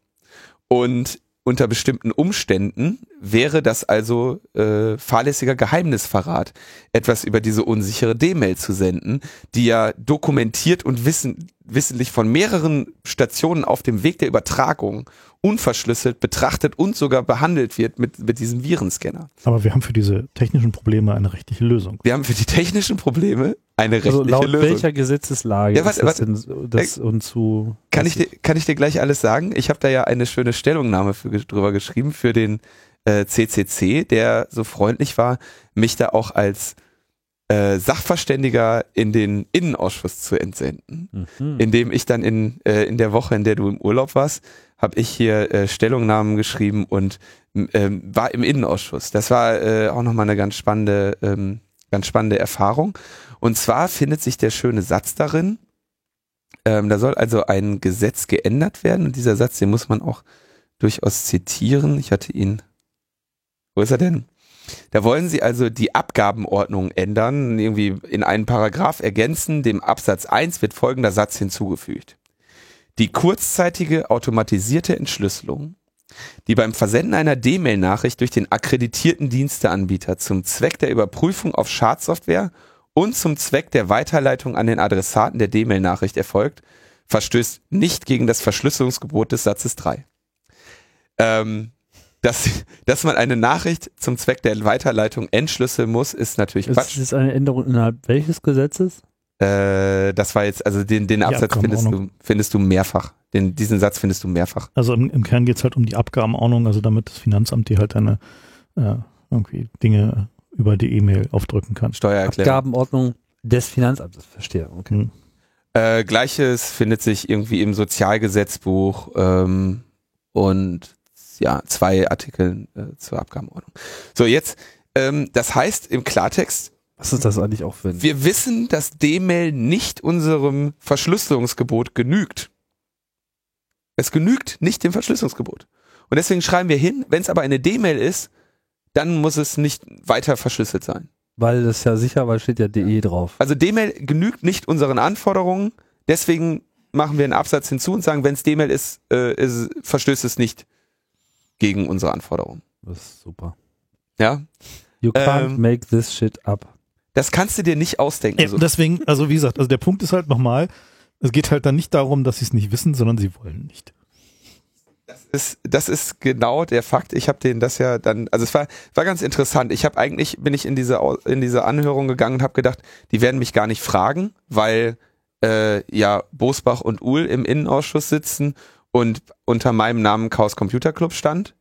Ähm, insofern, ne, der Chaot aus dem Computer Club, den will man ja im Innenausschuss vielleicht gar nicht haben. Das Gegenteil war dann der Fall und zwar haben mich alle Fraktionen die ganze Zeit gefragt. Und ähm, ich war derjenige, der da am meisten gesprochen hat. Du wirst wahrscheinlich auch einer der wenigen, die Ahnung gehabt haben. Ja, also da, ich war ein bisschen enttäuscht. Also ich, ich habe mich natürlich gefreut, äh, da Hm. äh, äh, als CCC sprechen zu können. Ähm, allerdings, sag ich mal, trugen jetzt die anderen Sachverständigen nicht zu meiner Ehre bei. Es war irgendwie dann noch der Herr Dr. Rohleder, das ist so der Ch- Cheflobbyist vom, Bitco vom Bitkom. Der es bestimmt ganz toll fand. Ja, selbstverständlich, weil jeder D-Mail-Anbieter Mitglied des Bitkom ist. Klar. Ja, das ist ja, Ja. Äh, staatliche äh, Förderung seines Bereichs. Der muss das ja toll finden. Ähm, interessant war dann, ähm, und da muss ich dann jetzt mal den, wie heißt er denn? Höfer, Höferling, Höferling. Höferling, Höferling zitieren, der äh, Höferlin, ne? Höferlin, genau. Ja. von der FDP, der dann sagte, ja, Abgeordneter oder was? Abgeordneter im, Mhm. Bund, im Innenausschuss, der dann sagte, ja, ähm, ich sollte ihm das jetzt nochmal genau erklären mit der, mit der Ende-zu-Ende-Verschlüsselung, wie denn die Sachen auf das, äh, auf die Geräte kommen. Und dann habe ich ihm das erklärt, wie das so bei meinem, bei meinem iPhone oder meinem Blackberry funktioniert und dass ich dadurch äh, Ende-zu-Ende verschlüsselte E-Mails senden kann und dass das alles äh, sich im Rahmen hält. Und dann sagte er, ja, ähm, aber wie ist das denn, wenn ich, wenn man im Urlaub ist in der Türkei und dort in ein Internetcafé geht, ähm, wie ich denn da meine Ende zu Ende verschlüsselten E-Mails abhole. Und dann habe ich ihm gesagt, dass ich das äh, einem Internetcafé nicht mache, weil ich da dem Gerät nicht trauen kann, ja, dass ich da weder Ende zu Ende verschlüsselte noch nicht Ende zu Ende verschlüsselte Nachrichten abholen kann und dass ich das System ähm, Er möchte also gerne seinen Finanzamtsjahreseinkommensteuererklärung irgendwie aus in der Türkei. In der Türkei schicken. Ich meine, da, sieht man mal wieder, was für interessante Gewohnheiten unsere Politiker so haben. Ne? Aber das ist natürlich, also da muss man, okay, da können wir jetzt mal Ah. Da immerhin, hat er Thai, immerhin hat er nicht Thailand gesagt. egal wie sicher das Verfahren ist, egal wie sicher das Verfahren ist, was ich da nutze gegen ein Gerät, dem ich nicht trauen kann, äh, kann ich mich da nicht schützen. Ähm, insofern, ähm, ja, da habe ich dann den, den Endgegner argumentativ, denke ich, dann durchaus besiegt. Ähm, trotzdem interessiert sich natürlich keiner für das, was ich gesagt habe. Ne? Es war dann irgendwie so, ähm, Du meinst, hast den Drachen besiegt, aber es gab keine Prinzessin. es gab keine Prinzessin. No princess for you. ähm, ich weiß jetzt nicht, ob ich, ich, ich nenne jetzt mal die Person, die dann nachher am Fahrstuhl zu mir kam und sagte, ich weiß ja, dass sie recht haben. Ähm, nenne ich jetzt nicht namentlich, aber der habe ich natürlich auch gesagt, ja gut, dann hätten sie da drin sagen müssen, ne? Also es hilft mir ja nicht, wenn ich, wenn mir am Ende äh, gesteckt wird, ja, wir wissen, du hattest recht, aber äh, verstehst ja, ähm, Weißt du, wie es läuft? Ist ja Innenausschuss, ne? Kann, so, kurz noch dazu meine Hauptargumentation. Ist ja Innenausschuss, hat nichts mit Logik zu tun. So, es gibt also zwei Probleme, ähm, oder das, das Problem, was ich sehe, ist, ähm, dadurch, dass das so wenige Anbieter sind, machst du natürlich diese Server und wenn du jetzt sagst, okay, gesetzlich dür dürfen da wirklich relevante Daten drüber gesendet werden. Und zwar so relevante Daten, dass es den Personen 75 Cent wert ist, die darüber zu schicken. Das macht den Server, auf dem dieser ganze Kram liegt, natürlich zum relativ attraktiven Angriffsziel. Das war die Argumentation, mit der ich versucht habe, dem Innenausschuss das näher zu bringen. Und das hat sie auch durchaus interessiert. Ähm, was sie anscheinend aber noch mehr interessiert, ist, und da kann ich sie zumindest nachvollziehen, wenn ich als Bundesregierung jetzt wirklich so ein Ende, zu Ende verschlüsseltes, sicheres Kommunikationssystem meinen Bürgern aufstelle, dann äh, tue ich mir da eventuell keinen großen Gefallen mit. Vor allem, wenn ein Trojaner-Einsatz 150.000 Euro kostet. Ja, also ähm, das ist ja, also das, das scheint dann natürlich die Rationale zu sein. Da, da Meinst ging du? einfach das Memo mal rum. Ja klar. Ja gut, aber ich meine, wenn sie dann eh Quellen TKÜ auf meinem Rechner an Ja, ja, aber die, bei E-Mail haben sie nervig. natürlich. aber das müssen sie ja dann sozusagen auch erst tun und so können sie ja dann bei ihren Freunden bei der Bitkom äh, sozusagen die Da haben sie die. TKÜ dann sozusagen machen, so wie sie es bisher auch gewohnt sind mit den Telekommunikationsunternehmen. Und die muss ja auch, die muss da ja sogar per Gesetz dann sein. Also das ist, das ist ganz klar. Die opfern da äh, einen großen Aspekt der Sicherheit dieses Verfahrens für die Möglichkeit, das alles schön überwachen zu können. Ist in dem Moment scheißegal, weil es wird, also wenn es überhaupt jemand nutzt, dann eben für die Steuererklärung, die kriegen sie ja ohnehin. Insofern, ähm, also ich sehe da drei Möglichkeiten. Die Und erste, dann kommt im PDF vom Finanzamt dann gleich noch der Trojaner zurück.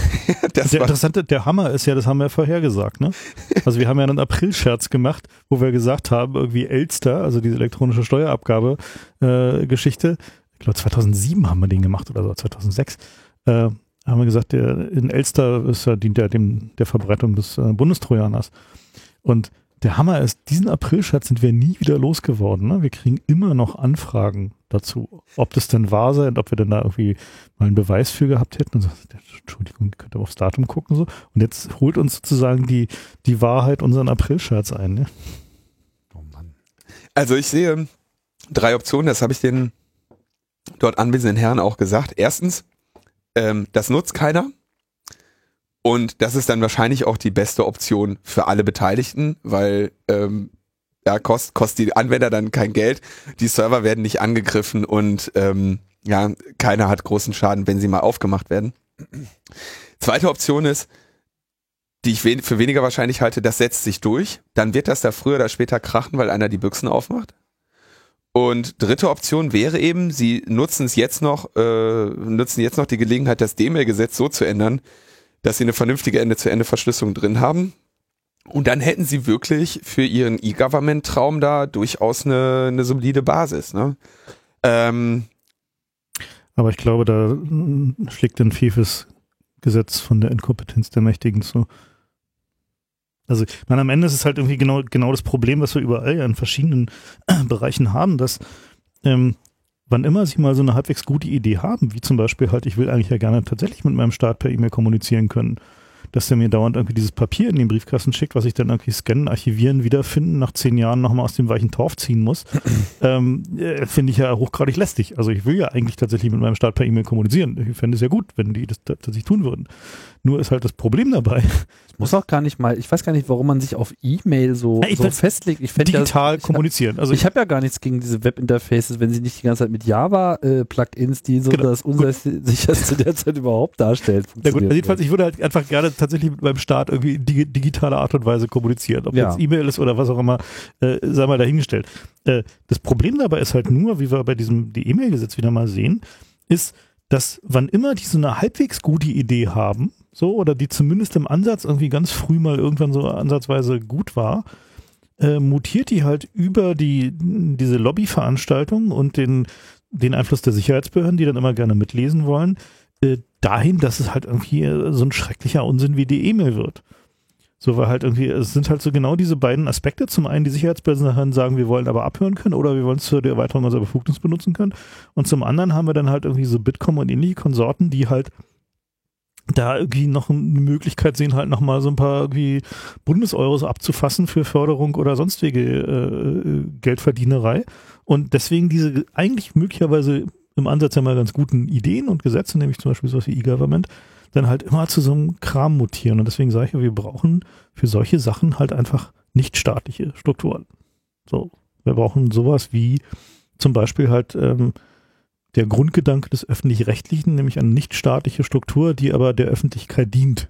So, also jetzt, wir jetzt nicht sowas wie die GZ da wieder bauen, sondern einfach sagen, wir brauchen eine Struktur. Aber die halt vielleicht sowas wie so eine Internet-ARD.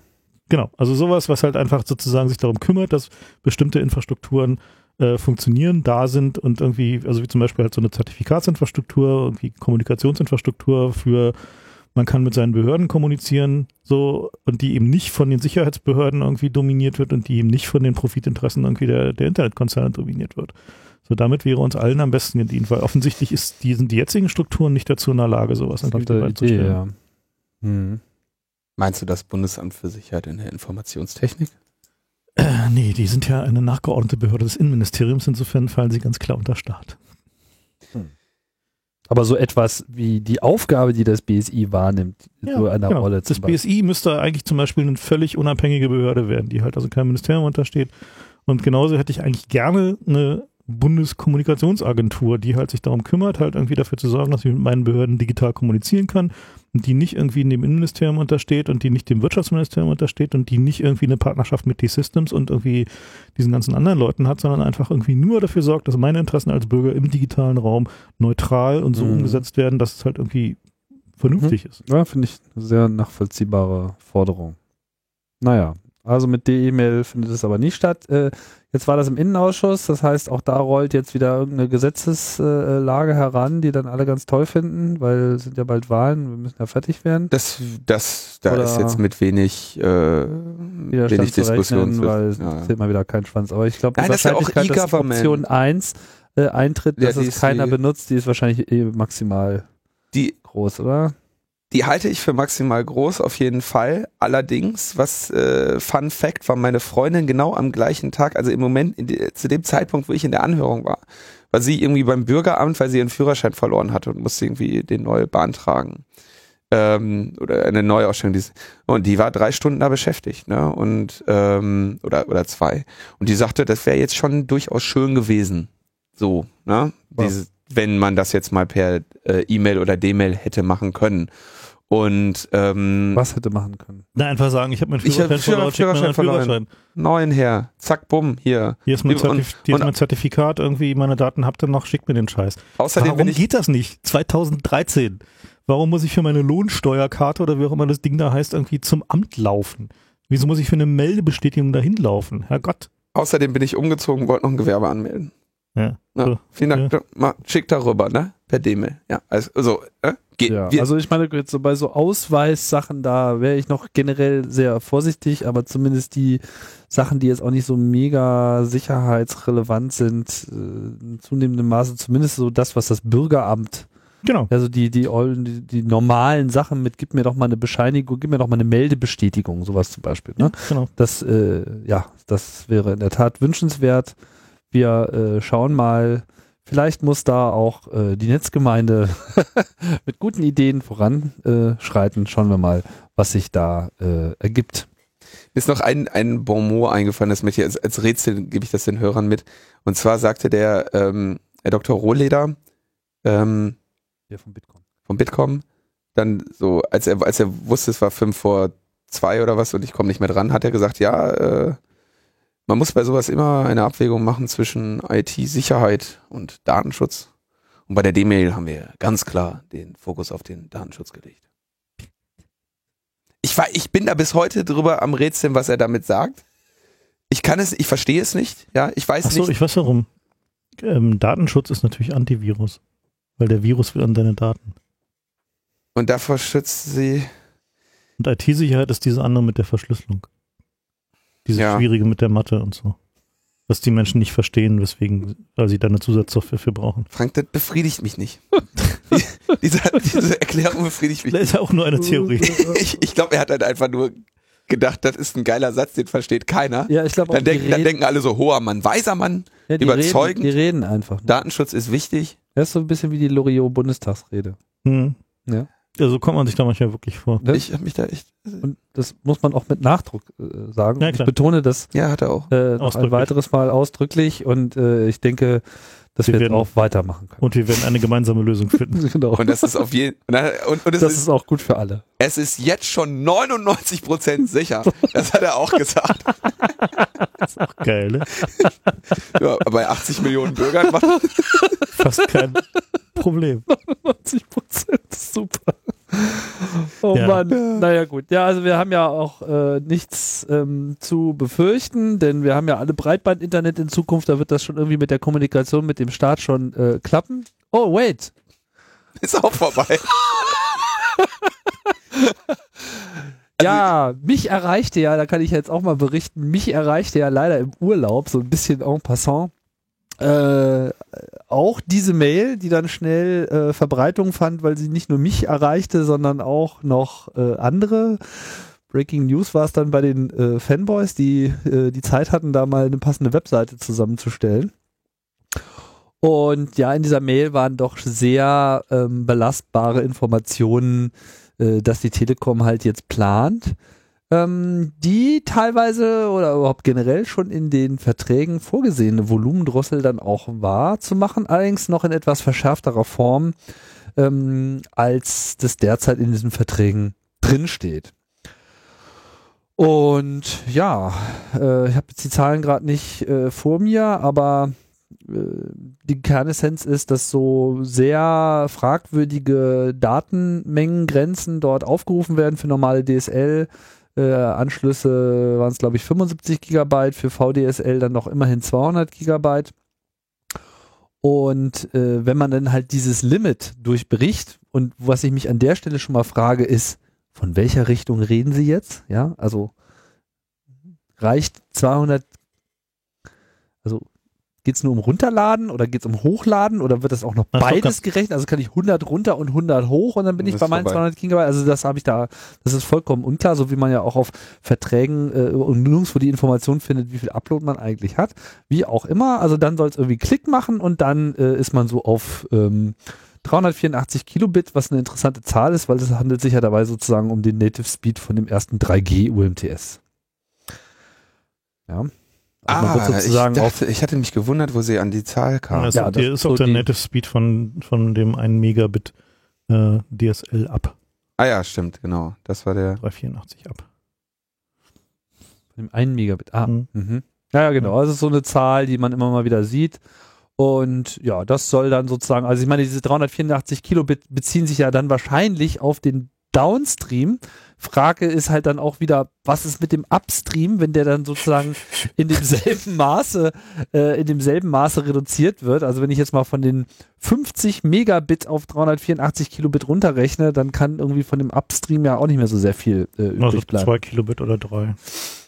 Ja, also es ist Reicht doch wirklich, äh, pf, klar, natürlich, ne? Röhrchen. Für die SSH reicht es aber noch, ne? Ja, Sie können auch noch chatten. Mhm. Ja, Also der Hintergrund dabei ist halt, dass die Telekom, äh, also sind halt zwei Sachen. Zum einen hat die Telekom, äh, also wenn man sich so diese 75 Gigabyte anguckt, so sind halt sowas wie drei Blu-ray-Filme, ne? Also halt so über den Daumen. Weil du sollst ja deine Filme halt auch nicht irgendwie aus dem Fallsharing holen, sondern halt aus ihrem irgendwie Movies-Angebot. Ähm, das ist das eine. Und zum anderen ähm, haben die halt einfach keinen Bock, ihre, ihre Backbones auszubauen. Ne? Die wollen halt einfach äh, sozusagen mit dem, was jetzt da an Backbone stehen haben, halt noch auf absehbare Zeit halt irgendwie ordentlich Geld verdienen. Und äh, im Zweifel verkaufen sie dann halt für optionale 20 Euro halt nochmal die nächsten 200 Gigabyte. gut, jetzt ist natürlich die Frage, ähm, was kann jetzt eigentlich passieren? Ich meine, gehen wir mal davon aus, die Telekom macht das und führt es einfach so ein, dann ist es ja auch nicht so, dass jetzt alle gleich zu, äh, zum Mitbewerber wechseln, weil wir wissen ja alle, zum Mitbewerber wechseln ist heutzutage keine Option, weil es meistens gar keine gibt. Schon gar nicht bei Highspeed-Anschlüssen. Mhm. Und es würde auch nicht wundern, wenn die Mitbewerber das längst schon auch mit Äh, Beziehungsweise gleich so gleich die reiben sich dann die Hände und sagen, ah, super, ja, mal wieder mehr Geld verdienen und so Mhm. weiter, auch kein Problem. Was ich auch sehr vermisse in diesen Geschichten, äh, ist halt auch so klare Aussagen darüber, ähm, wie man denn das dann sozusagen wieder aufgelöst bekommt, weil ich meine, was soll das dann heißen, dass ich dann bis zum Ende des Monats schleichend unterwegs sein soll? Kann man überhaupt mehr bezahlen? Wird es einen Tarif geben, der das äh, alles äh, abdeckt? Also das ist auch ähm, ein äh, echtes äh, Problem. Naja, ich meine, am Ende ist halt irgendwie die Frage dann, äh, Ah. welche, äh, welche Anschlüsse sie am Ende liefern können. ne? Also waren diese, diese Fiber to the Home Anschlüsse, die sie ja gerne haben wollen. Ähm, wie heißt diese Entertain mit Fiber? Ist auch geil, ne? Das habe ich noch nie gehört vorher, muss ich sagen. Naja, das ist halt irgendwie deren, deren Versuch halt irgendwie Fiber to the Home halt irgendwie den, äh, Opal. naja, nee, ist nicht Opal, ist halt irgendwie den, der, der Nachfolger. Nee, der Nachnachfolger, zwischendurch hat man wieder Kupfer. Ähm, und da wollen sie dann halt natürlich irgendwie ihr eigenes Videostreaming halt reintun. Ne? Das ist halt so der. Ja, also die, die, diese Planung geht äh, bis 400 Gigabyte hoch bei diesen dicken Fiber 200 Anschlüssen, von denen ich mich echt frage, wo man die eigentlich kriegt. Ne? Na, die krie- gibt's noch nicht, die bieten sie Ja. noch nicht an. Und das ist auch geil. Erinnerst du dich? Du erinnerst dich bestimmt noch daran. Diese uralte Grafik, die wir mal ausgegraben hatten, die stand, glaube ich, in der Datenschleuder. Telekom Multimedia Planung, wo da so eine Grafik war mit irgendwie so dicke Leitungen rein ins Haus und dünne Leitungen raus, so wie Mhm, zu mhm. BTX-Zeiten. Ja, ja, und genau. da war dann irgendwie so ein Button irgendwie beim User-Terminal, nämlich kaufen.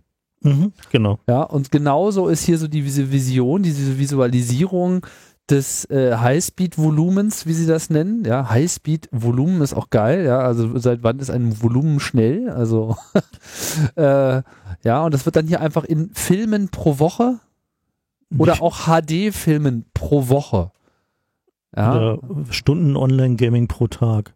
ja. oder Downloads wie viele. Fotos in hoher Qualität. Das ist so einfach so richtig schlimmer Marketing-Bullshit. Ja, ja, also man kann zehn Stunden Webradio pro Tag hören. Ja, das ja? ist halt das, das dann, was der Typen oder die Typin im T-Punkt, ne? Also, wenn Sie, da können Sie zehn Stunden am Tag Webradio hören, da ist das immer noch nicht aufgebraucht. So viel, ja, oder bei normalen GB kannst du zwei Stunden Radio hören, drei Filme im Monat ausleihen in HD, zehn äh, pro Monat, außerdem noch 400 Fotos hoch oder runterladen, bisschen äh, Online-Gaming, das geht sogar länger als Radio, ne? man hätte es gedacht, ja, kannst noch 50 Programme runterladen, äh, 200 äh, Musikfiles runterladen und 1000 Webseiten aufrufen. Da sagt sich doch jeder, pff, mehr brauche ich doch nicht. 1000 Webseiten. Ja, also das so viele kenne ich gar nicht. ich finde das, ich finde das wirklich, also ich finde das schon perfide Das- das ist, das das, ist- Einzige, was mir da äh, einfällt. Das ist also wirklich eine Verarschung äh, ohne Ende und ich weiß bloß ehrlich gesagt nicht so richtig, äh, was da eigentlich gegen helfen soll. Ja, was dagegen helfen würde, wäre, wenn irgendwie die Bundesnetzagentur da als Regulierer eingreift, was nämlich ihre Aufgabe ist. Weil insbesondere bei in, Ecken, wo es halt irgendwie ein Monopolanbieter ist wie die Telekom, muss die Bundesnetzagentur halt eigentlich da einschreiten. Sie tut's halt nur nicht, weil der Bund immer noch einen signifikanten Anteil von Telekom-Aktien hält. Und äh, dementsprechend da denen auch wieder eine unzulässige Interessensvermischung da ist. Und also das Problem, was, was wir jetzt hier sehen bei dieser Telekom, ist halt, die wollten ja eigentlich einen äh, quasi eine Regulierung erreichen, dass sie sagen, wenn sie Fasern nach Hause legen, also diese hier Entertain mit Fiber und so, dass sie die dann ähm, eine Weile exklusiv nutzen können. Also dass sie halt äh, da keine Mhm. anderen Anbieter mehr drauflassen wollen. Und da hat der Bund gesagt, so, nee, so machen wir mal nicht. So, also ist halt nicht, nicht irgendwie der, äh, äh, ja, entspricht nicht so ganz dem, dem, was wir wollen. Und dann sagt die Telekom, na gut, okay, dann gibt es für uns keinen Business Case. Äh, also ist unsere Aufgabe jetzt äh, zu melken, was wir haben. Das heißt also irgendwie Fiber to the Home Ausbau halt so langsam, wie es irgendwie geht.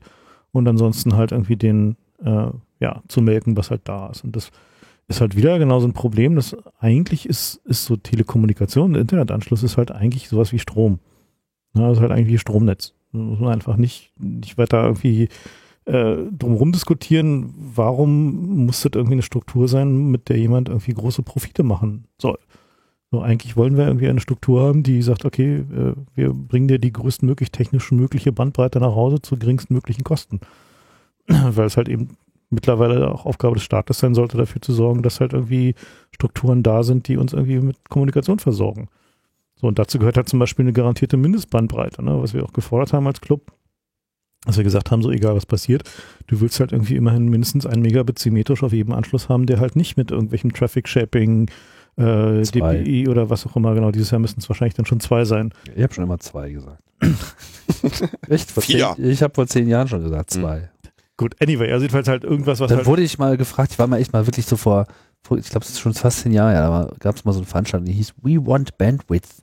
Ja, wo so allerlei kluge Leute irgendwie rumsaßen und ich dann so auf dem Podium meinte so, ja, wir brauchen jetzt ja einfach mal zwei Megabit. Und dann so Leute, ja, was, was wollen sie denn damit machen? So, ja, so, so. ja nicht weiß warten. Ich, wie wär's mit Backups? So, meinst Ja, du? ne, vor allen Dingen ist die Antwort einfach nicht warten. Ja, die haben mich vor allem alle angeschaut, als ich Backup gesagt habe, als käme ich vom Mond. So. Und heute ist das tatsächlich auch ein Argument. Ich meine, reden hier alle irgendwie die, die deutsche Cloud und so weiter. Das muss jetzt hier irgendwie alles werden und so. Und dann willst du deine Daten sichern und dann kannst du deine Daten nicht sichern, weil du irgendwie einen Drossel äh, triggerst. Das geht einfach alles gar nicht. Ja. Also wenn schon, also ich, meine, ich sag mal, ich kann generell verstehen, dass wenn ich jetzt so ein 100 Megabit 20, also 100 Megabit down, 20 Megabit up, VDSL 100, was es nicht gibt, aber was es mal geben müsste. Ja, wenn ich den Anschluss habe. Und ich da wirklich jetzt Software fahre, die wirklich zu 24 Stunden das Ding irgendwie äh, zu 50 Prozent auslastet. Dann haben dann, ein Problem. Da, da, dann haben, hätten die ein Problem, wenn das viele Leute machen. Ja. ja. Das ist ja auch so, auf der einen Seite wird immer von Mischkalkulationen gesprochen, auf der anderen Seite ist das immer total böse, wenn einige das dann ausnutzen. Ja, also was denn jetzt? Mischkalkulation, ja, oder, oder, oder, oder Bösewichte, die jetzt unbedingt mit einer Drossel bekämpft werden müssen. Das, aber ich stimme dir zu, Frank, es ist halt vor allem äh, im Wesentlichen ein Problem des Auftrages. Ja, es wird immer viel erzählt von äh, 21. Jahrhundert und äh, digitale Gesellschaft und der Aufbruch und die Wirtschaftsförderung, aber es gibt irgendwie keinerlei Linie, in der mal klar gesagt wird, so äh, so eine Sachen behindern einfach den Fortschritt äh, im Land und das geht einfach nicht. Die Sache ist ja, warum wollen sie es machen? Also das ist ja die, die bisher noch ungeklärte Frage. Klar, Also sie wollen, sie, wollen. sie wollen nicht, sie wollen nicht weiter investieren, sondern lieber erstmal weiter melken.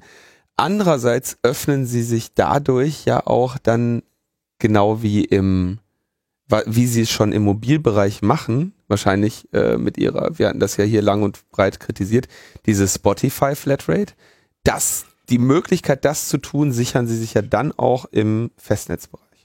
Dass sie sagen, wir haben jetzt die Volumenbeschränkungen, dadurch können wir dann auch irgendwie so ein, so ein, so ein, ja, ich sag mal, so ein, so ein Pöbeltarif anbieten, der irgendwie äh, halbwegs tatsächlich das bietet, was ein normaler Nutzer erstmal oder was diese Nutzer eben nicht überschreiten werden. Da gibt's irgendwie ein paar Leute, die sind da regelmäßig an der Grenze, die haben am, am Ende des Monats ihr Inklusivvolumen aufgebraucht, die haben dann entweder die Wahl, irgend, äh, noch ein paar Tage zu warten, bis wieder neuen, neuen Monat gibt, oder ähm, sie kaufen dann doch mal den teureren Tarif. Aber das Schöne ist ja dann zu sagen, ey, wisst ihr was? Und hier so äh, euer Facebook-Traffic, der geht da schon mal nicht von ab. Und euer Spotify auch nicht. Da müsst, da könnt ihr euch hier so eine, so eine äh, Zusatzdienstleistung kaufen und so weiter. Und das ist der, der richtig schöne erste Schritt dahin, dass alle auf einmal netzneutralitätsverletzende Angebote haben wollen. Klar. Tja, Und das ist Ich denke, das- äh, wirklich was, was man, also falls wir eine Partei hätten, die sich um sowas kümmert, wäre es natürlich ein schönes Wahlkampfthema, ne? Aber haben wir ja leider nicht. Was uns eigentlich dann zum, Nächsten Thema und letzten Thema bringt. genau, Ja, in Anbetracht der, der sehr, also es ist ja jetzt durchaus so die mit die depressivste Sendung, die wir bisher hatten, was so die Themen. Aber nicht ohne Unterhaltung. Nee, na, sie hatte durchaus Unterhaltungsfaktor, aber wir hatten selten eine solche, äh, also wie, wie die Zeit so voranging, dachte ich, ach krass, nächste Sendung, übles Thema. oh, ah, wir, wir brauchen Frank. So, dann, ähm, ich habe schließlich einen Ruf zu verlieren. Nein, also was sich zu diesen ganzen Themen dann noch äh, ergab, war dann eine Debatte darüber, dass äh, die, die Netzgemeinde jetzt äh, verkackt hat. Ja, also wir hatten das eingangs schon erwähnt. Ähm, und alle. Herr äh, Hefeling hat es uns prophezeit. wer hat das prophezeit? Herr Hefeling, ist er doch, ne? Ja, genau, genau. Der hat ja gesagt, ihr werdet, ihr werdet den Kampf verlieren. Ja. wer hätte gedacht, dass der Olle Heveling, ja, so, also es gibt eine Ansgar lange Kritik. Heveling. es gibt, ähm, es gibt Kritik an den an der Piratenpartei. Es gibt die Piratenpartei hat da jetzt irgendwie auf ihrer Webseite so eine Artikelserie veröffentlicht. Äh, was tut die Piratenpartei eigentlich gegen dieses und dieses und dieses, um irgendwie zu betonen, dass sie ja durchaus Arbeit leisten. Woraufhin Fefe politisch inkorrekt, aber inhaltlich korrekt äh, äußerte, dass die Putzfrau auch keiner fragt, wie lange sie gebraucht hat, um den Fleck nicht wegzuputzen. und ähm, entsprechend ging es dann weiter und jeder zeigte auf jeden und schrie ihn an. Und ähm, die Netzgemeinde äh, ist jetzt ist, ist schlecht und allen fehlt es, fehlt es an Geld und wir haben es alles falsch gemacht. Ja. Ach nein, es fehlt uns alles nicht an Geld. Es, also ich denke schon, dass eines der Probleme tatsächlich wirklich die Piraten sind, weil die Energie, die die da verbraten haben, mit sich gegenseitig runterputzen und irgendwie über irgendwelchen Scheiß streiten und irgendwie es immer noch nicht hinbekommen, irgendwie sowas wie irgendwie ein äh, Internetwerkzeuge für irgendwie politische Willensbildung in ihrer Partei zu benutzen. Ähm, also man stelle sich nur mal vor, diese Energie und diese Menge Leute, die sich da irgendwie aufgeraucht haben, irgendwie bei dem Versuch, irgendwie äh, ein überholtes Modell politischer Beteiligung zu replizieren, äh, wäre tatsächlich irgendwie in richtige inhaltliche Arbeit geflossen. Dann wären wir heute ganz woanders. So, und äh, das denke ich auch mal eine Kritik, die man auch einfach mal anbringen muss, dass man sagen muss, okay, also das, äh, die, ähm, äh, bei allem, was irgendwie die Piraten getan haben dafür, dass diese Themen irgendwie in Deutschland irgendwie auf die Agenda gekommen sind, beziehungsweise halt eben äh, wichtiger genommen wurden aus Angst davor, dass halt möglicherweise die Piratenpartei den etablierten Parteien halt irgendwie Stimmen klaut. Ähm, ist es halt eben auch, gilt auch genau das Umgekehrte, der, genau der umgekehrte Effekt. Jetzt ist diese Angst halt weg. Also es ist halt irgendwie so, dass irgendwie die, äh, die Furcht davor, dass, äh, dass äh, diese Themen äh, viele Stimmen kosten könnten, ist halt nicht mehr da, zumindest nicht irgendwie so bei wie die CDU, CSU und FDP. Ähm, und dementsprechend äh, benehmen die sich halt dann einfach natürlich äh, so, wie sie es immer getan haben, nämlich zu sagen, so, okay, wir wissen, dass wir irgendwie nicht recht haben, aber ist uns doch egal, machen wir halt. So, und ich denke, das ist halt so ein Punkt, wo man, also ich, ich habe ja da auch mal auf Twitter irgendwie den, den großen Spaß mit den, also es gibt dann so eine Standardantwort von den Piraten, lautet, ja, hey, dann komm doch zu uns und mach's besser. Ne, also mach doch irgendwie so, also komm doch, also mach doch mal irgendwie besser bei uns hier so, irgendwie hier kannst du mitmachen. Und weißt du, woran mich das erinnert? Das ist jetzt politisch völlig unkorrekt, aber ich darf ja mal, ne? Das erinnert mich so ein bisschen an DDR. Wenn man da, wenn man da halt irgendwie gesagt hat, man will irgendwie ein bisschen mal was am System, dann hat die SED gesagt, hey, komm zu uns. Wir sind zwar das System, aber hier kannst du wirklich was ändern. Jetzt sind wir ja kurz vom Nazi-Vergleich.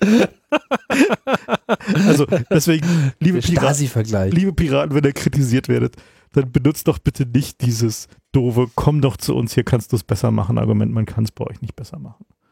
Mit, aber für dieses Argument scheinen die Piraten anfällig zu sein, weil sie haben ja immer eine Partei gegründet. Also das, das ist ja das, ja. das Angebot, was das System an dich macht. Ja. Genau. Also. So gründe doch eine Partei. Ich meine, hey Gott, man kann sich da, wie gesagt, irgendwie auch beliebig dran aufheizen irgendwie und irgendwie viel Zeit damit verbringen, Wahlkämpfe zu organisieren, diesen ganzen Kram zu machen, aber. Ja gut, ich meine, es gibt ja jetzt auch Stimmen, die so ein bisschen die äh, äh, Glas halb voll, halb leer äh, Metapher bemühen und sagen, na ja, man kann ja auch, äh, man muss nicht immer so ganz digital äh, und, und binär nach dem äh, Endergebnis Gesetz ist durchgekommen, Gesetz ist nicht durchgekommen, sondern man sollte vielleicht auch mal schauen, was ist denn durchgekommen. Also äh, Herr Stadler hat ja dann in seinem Blog-Eintrag eine ganz andere Perspektive eingenommen und meint so im Wesentlichen, naja, okay, es gibt zwar jetzt etwas, das Leistungsschutzrecht heißt und beschlossen ist, aber im mhm. Vergleich zu dem, was es ursprünglich mal werden sollte, also womit die Lobby tatsächlich mal angekommen ist, mit was dann doch eine tolle Idee wäre, dass davon ja relativ wenig übrig geblieben sei. So, dass man sozusagen schon auch einen Widerstand darstellt und dieser Sichtweise kann ich auch durchaus was abgewinnen. Ich weine aber nicht über das Leistungsschutzrecht, ich weine viel mehr über äh, Bestandsdatenauskunft. Ja, ja, ja, gut, was es jetzt auch immer ist, ja. Also ich meine, ich glaube, Sascha Lobos Artikel ging auch im Wesentlichen über das Leistungsschutzrecht. Mhm. Ja, wir haben jetzt hier nochmal eine andere Perspektive und definitiv dieses Bestandsdatengesetz, äh, das ist äh, das Auskunftsgesetz, das ist so dermaßen unter dem Radar und da muss man sich wahrscheinlich auch eher mal darüber Gedanken machen, inwiefern die äh, Frühwarnsysteme verbessert werden können. Also gerade die Arbeit in den Ausschüssen wird in der Regel zu wenig beobachtet. Ja, ja, da haben wir aber auch mit unseren äh, Transparenzsystemen, die wir hier auch schon häufiger vorgestellt haben, hier so Paltrack etc., Mhm. da sind ja auch schon Ansätze äh, geschaffen worden, eben solche Frühwarnsysteme vielleicht auch Wirklichkeit werden zu lassen. Das Problem ist, denke ich mal, dass der, also wir haben, wir haben halt ein paar ganz grundsätzliche Probleme als politische Aktivisten. Ähm, eines der Probleme, was ganz klar ist, ist, dass die Vielzahl der Themen, um die wir denken, uns kümmern zu müssen, brutal zunimmt. Und da fallen halt einfach mal Sachen unter den Tisch. Oder irgendwie, die sehen wir nicht, die sehen wir nicht kommen, spezifisch wenn sie aus Europa kommen. Äh, äh, die erfassen wir nicht in der Bedeutung. Da sind die Kontakte, die wir in den Parteien haben, auch zu naiv und nehmen nicht an, dass es durchgeht, was, wie es denn plötzlich durchgeht, zum Beispiel beim Bestandsdatengesetz. Ähm, und es sind halt einfach, die, die Vielzahl der Themen nimmt einfach zu, weil einfach alles digital wird. Also alles, was irgendwie an, an Politik passiert, hat irgendeine Art von digitalen Aspekt und sei es auch nur ein doofes Webportal für irgendwie sowas wie das Betreuungsgeld. So, und, und daraus folgt eben aber auch dann, dass der, also die Frage, worauf konzentrieren wir uns denn? Und was sind denn die Themen, um die wir uns wirklich kümmern und welche Themenfelder wir halt wirklich beackern wollen, äh, wird halt eine entscheidende, weil unsere Bandbreite ist halt nun mal geringer als die auf der anderen Seite. Das heißt also, wir können halt einfach nicht mehr alles tun. Und so, und äh, das, das ist halt, denke ich mal, auch eine Erkenntnis, die wir, die wir auch umsetzen müssen. Äh, Eben auch für mich zum Beispiel aus der Erkenntnis aus diesem Leistungsschutzrecht heraus, dass das möglicherweise halt einfach so ein Ding war, wo zu viele Leute zu viel Energie reingesteckt haben und dabei halt andere Sachen halt haben fallen lassen, die möglicherweise wichtiger gewesen wären. Ja, das sicherlich auch. So, und ich denke, wir müssen halt auch anfangen, dass, dass wir irgendwie äh, die Piraten mittlerweile als irgendwie eher als Fundus von irgendwie gutem Personal betrachten, denn als irgendwie Lösung, ja. Ich, also, es gibt ja diesen schönen Metronaut-Text von F. Nebel, den wir gleich auch noch hören werden, in dem äh, er sagt, man dürfe jetzt die Piraten nicht mit dem netzpolitischen Keins mal versehen, sondern man müsse die da rausholen und die vernünftigen Initiativen ähm, Und vernünftigen Leute. mit, ja, die vernünftigen Leute da rausholen.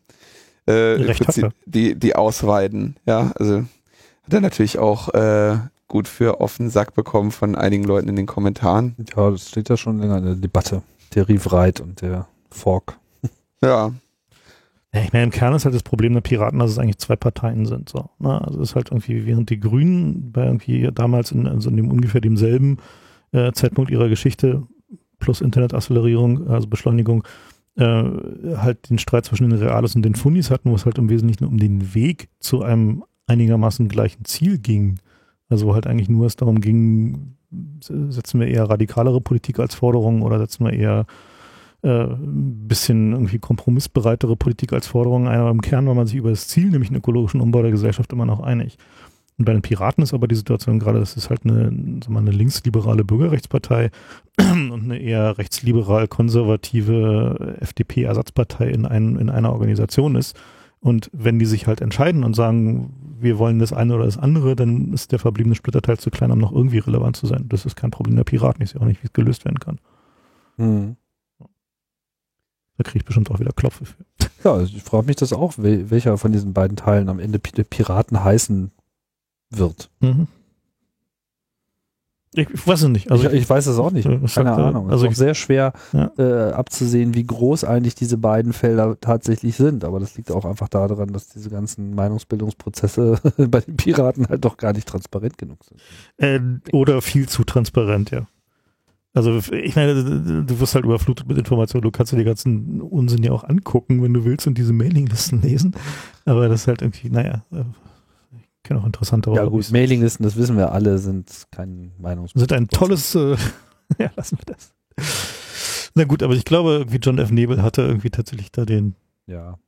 Also ich bin, Hm. ich, mir, mir fällt es schwer, jetzt sonderlich ähm, Pessimismus da zu verströmen, muss ich sagen. Weil am Ende äh, war das jetzt alles eine schöne ähm, Bootphase. So, ja, wir haben so von Zensursolar bis heute, das jetzt mal so, ich weiß nicht, ob, ob, ob jetzt die aktuelle Ereignislage jetzt taugt, um hier wirklich einen Block in die Zeitleiste zu stecken und zu sagen, von Zensursolar bis heute und ab heute ist irgendwas anders. Aber wenn man jetzt einfach mal diesen Zeitraum betrachtet, hat sich halt überhaupt erstmal so etwas gebildet. So, ja, und hat sich jetzt bemüht, mit äh, bestimmten Methoden was zu erreichen. Man stellt jetzt fest, okay, funktioniert alles noch nicht so ganz so, wie wir wollen, äh, muss sich verbessern. Ich denke, man kann noch, man kann da auch konkrete Dinge lernen. Also man irgendwie alle noch, alle waren irgendwie noch beflügelt von dem, von dem Sieg über ACTA, kann man irgendwie so sehen. Im Rausch. Ähm, Im Rausch von ACTA und meinten irgendwie, ja, jetzt haben wir es wirklich jetzt äh, irgendwie bezeichnet als die stärkste Lobby im Lande und was es da alles gab.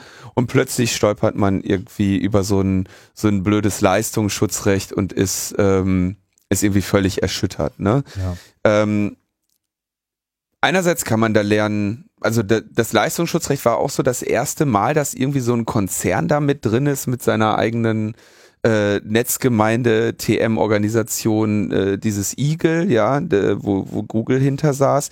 Ähm, kann man sich überlegen, ob man, äh, inwiefern man sich in solchen Sachen demnächst noch engagieren möchte. Ähm, man kann aber auch endlich mal einsehen, und das haben meines Erachtens viele noch nicht ausreichend eingesehen, dass diese ACTA-Proteste eben nicht von hier äh, Netzgemeinde TM gemacht wurden, sondern da hat man es geschafft, sehr, sehr viel mehr Leute äh, zu mobilisieren, die eben nicht jeden Tag Netzpolitik.org lesen, die nicht jeden Tag irgendwie den Heise-Teil lesen, die nicht die Pressemitteilung des CCC Ewigkeiten verfolgen und die eben auch vielleicht nicht Logbuch Netzpolitik hören. So, das sind, äh, da sind es einfach Leute, da, da hat man es geschafft, den Funken überzubringen auf viele andere, die vielleicht jetzt von diesem Leistungsschutzrecht überhaupt nicht, ähm, äh, weiß ich, vielleicht da gar nicht den Arsch für gerunzelt haben. Mhm.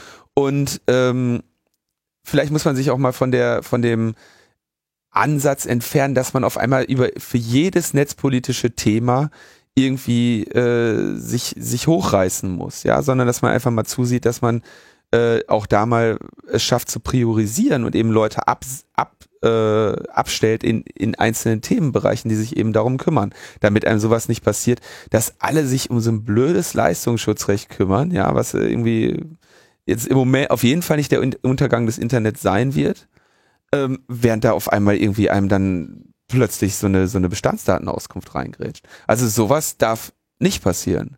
Und ich habe es ja noch relativ verwundert in der, weiß nicht, vor drei Wochen gesagt so und habe gesagt, das Thema, das wird groß. Ja, damit hatte ich Unrecht. Das Thema äh, wurde nicht groß als Thema, sondern die Auswirkungen dieses Gesetzes, was jetzt eigentlich unmittelbar vor der Tür steht, also die werden mein, groß. Es wird nochmal groß werden, weil wir uns darum kümmern müssen. Also halt irgendwie, was Gesetz und irgendwie die Durchführung angeht, also auch den, den Weg nach Karlsruhe halt dabei irgendwie anzuschlagen. Ja. Aber äh, klar ist halt eben, dass das ähm, genau diese Frage, welche Auswirkungen hat es für wie viele Leute, wie großes Mobilisierungspotenzial, was ist eigentlich der, äh, der tatsächliche Impact eines Gesetzes und äh, wie viel, äh, ja, also wie viel Aufwand ist es wert und wie viel, wie viel äh, Zeit und Energie ist es wert, äh, da müssen wir einfach besser werden. So, das ist äh, ganz klar. Tja. Damit ist eigentlich alles gesagt, oder? Im Wesentlichen. Hoffen wir mal, dass bald Frühling wird. Dann kann man auch endlich mal wieder demonstrieren. Genau. genau, der Winter ist schuld. Genau, nicht mehr die Füße abfrieren und demonstrieren ist schon mal echt ein guter Ansatz. Gut, dann können wir ja jetzt ähm, das Wort an Herrn Nebel äh, weiterreichen und äh, sozusagen zum Ausklang hier nochmal weise Worte sprechen und wir sagen Tschüss, oder? Denn vielen Dank fürs Zuhören. Vielen Dank fürs Kommen, Frank. Gerne. Bis bald. Tschüss. Die Netzgemeinde ist tot. Lang lebe die Netzbewegung. So, haben sich jetzt alle ausgeheult? Sind die Wunden geleckt? Haben sich jetzt alle ehemaligen Avantgardisten mit der Tatsache vertraut gemacht, dass sie nicht mehr ganz vorne sind? Haben jetzt alle einmal reihum dem nächstbesten Journalisten erzählt, dass die Netzgemeinde wieder ganz da unten ist, wo sie vor sechs Jahren einmal war? Schluss mit dem Quatsch. Die jetzige Debatte macht uns schwächer, als wir sind. Sie delegitimiert unsere Anliegen und spielt den Gegnern von Grund- und Bürgerrechten in die Hände. Und die Uhls und die Kledens und die Käses dieser Welt, die lachen sich tot über uns, denn jetzt haben sie uns da, wo sie uns immer haben wollten. Unsere Ratlosigkeit ist ihre Freude, doch das soll nicht so bleiben. Wir können uns aus dieser misslichen Lage nämlich selbst befreien und es gibt eine ganze Reihe von Möglichkeiten, wie wir die Netzgemeinde zu einer Netzbewegung machen können. Erstens, die guten Leute bei den zerfallenden Piraten identifizieren. Schon jetzt kehren immer mehr Leute den Piraten den Rücken. Und wenn es so weitergeht, werden es noch viel mehr tun. In den Piraten steckt aber trotz der Krise immer noch ein riesiges Potenzial aus Menschen, die etwas verändern wollen. Die Netzbewegung muss also aufhören, ehemalige Piratenmitglieder mit einem parteipolitischen Keinsmal zu versehen. Stattdessen sollten fitte Leute, die gute inhaltliche Arbeit leisten und tolle Ideen haben, für die außerparlamentarische Arbeit gewonnen werden. Dazu müssen wir aber diese Leute erkennen und dann ansprechen. Zweitens. Die Netzgemeinde muss sich endlich den Aktivistinnen außerhalb von Berlin mehr öffnen. Wer außerhalb von Berlin wohnt, hat es tendenziell schwer, sich in der Netzbewegung zu etablieren oder Netzwerke zu knüpfen. Wer außerhalb von Berlin wohnt, muss sich seine Aufmerksamkeit hart erbloggen oder ertwittern und kann nicht einfach beim wöchentlichen Berliner Klassentreffen mit coolen Sprüchen in das Netzwerk einsteigen. Da draußen sind jede Menge engagierte Leute, die darauf warten, dass sie eingebunden werden. Sich öffnen heißt auch, Digiges aufs Land, Aktivisten gezielter ansprechen und wir müssen Leute einladen und die Netzbewegung in der Peripherie verstärken. Drittens. Erklären und vereinfachen statt Meta-Meta. Deine Metadiskussion über den Verlust des RSS-Readers hat nur deine Filterbubble erreicht. Oh, das Leistungsschutzrecht konntest du nicht mal deinen Freunden erklären und das Mem hat nicht die kritische Masse erreicht. Auf deiner Indeck-Demo waren nur drei Leute. Vielleicht liegt das ja auch daran, dass wir uns in Spezialthemen verlieren und diese dann nicht mal richtig erklären können. Dass die Mehrheit der Leute nicht betroffen ist oder sich nicht betroffen fühlt von diesen Themen. Und dass wir nicht an ihren Emotionen rütteln können. Was wir brauchen ist mehr Mut zu geduldigen Erklärungen und mehr Mut zu griffigen Themen. Viertens, Scheiß auf Konkurrenzen. Die Netzgemeinde hat mit ihren eitlen Frontleuten und einer Professionalisierung von NGOs und der parteipolitischen Aufsplitterung eine Atmosphäre der Konkurrenz geschaffen. Es wird um die Lorbeeren gekämpft, wer wann wo bei der letzten ACTA-Demo die Plakate und Aufkleber aufgehängt hat oder den Generator am Lautsprecherwagen angeschlossen hat. Die Konkurrenzdenke hat uns nicht nur misstrauisch, sondern schwach gemacht. Doch was kratzt es mich eigentlich als Bürgerrechtler, ob jetzt der AK Vorrat, DigiGes oder der CCC einen guten Vorschlag hat? Und warum soll ich eigentlich nicht D64 unterstützen, wenn das Projekt stimmt? Oder Digitalcourage, wenn die etwas Vernünftiges machen? Verbünden muss endlich wieder im Vordergrund stehen. Viertens. Junge, frische Leute einbinden. Niemand von den jungen Aktivisten hat Lust, sich mit 40-jährigen Besserwissern herumzuschlagen, die bei jeder Gelegenheit damit prahlen, wie geil doch Twitter vor vier Jahren noch war.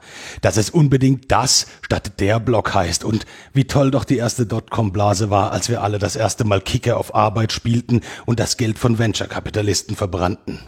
Und während wir dann vom Krieg erzählen, überholt uns die nächste Generation mit anderen Medien und Formaten, mit anderer Sprache und neuen Umgangsformen, Wann also gibt es endlich mal ein erstes ernst gemeintes Treffen mit dieser neuen Generation? Und wie finden wir diese überhaupt und wo? Und warum hat sich noch niemand auf den Weg gemacht, diesen Nachwuchs endlich mal kennenzulernen? Mit jungen und neuen Leuten kommt auch frischer Wind. Fünftens. Mehr Bloggen, mehr eigene Medien. Der Konflikt um das Leistungsschutzrecht hat gezeigt, dass wir uns nicht auf die Massenmedien zur Vermittlung unserer Themen und Argumente verlassen können. Wir brauchen eigene starke Medien, die gute journalistische und vor allem investigative Arbeit machen und dabei ausreichend finanziert sind, so dass ein paar Leute davon leben können. Diese Medien müssen über die Netzbewegung heraus wirken können. Unterstützt also Versuche für verlagsunabhängigen Journalismus und blockt doch einfach selber auch wieder etwas mehr. Sechstens. Runter vom Schoß der Macht. Es fing mit dem netzpolitischen Dialog bei Demisier an, bei dem wir auf einmal super, super, super wichtig waren. Das war vielleicht gut fürs Ego, aber letztlich auch nur eine Vereinnahmungsstrategie, die in einer aussichtslosen Beschäftigungstherapie für die herausragendsten Aktivisten in der Enquete-Kommission endete. Zensursula hingegen haben wir gekippt, ohne auf dem Schoß der Macht zu sitzen, und jetzt müssen wir da wieder runter. Siebten. Öffnung für Bürgerrechtsthemen aller Art. Heute nur von digitalen und Grund- und Bürgerrechten zu reden, bringt uns nicht weiter. Bürgerrechte lassen sich kaum noch aufteilen in Netz und Nichtnetz. Also nur Mut zu Bündnissen mit der Friedensbewegung gegen Kampfdrohnen oder für ein äh, Asylrecht, das diesen Namen verdient. Das Verbünden mit klassischen Organisationen kann die Netzbewegung nur stärken. Und weiterhin gilt natürlich, Freiheit ist es wert, niemals zu resignieren.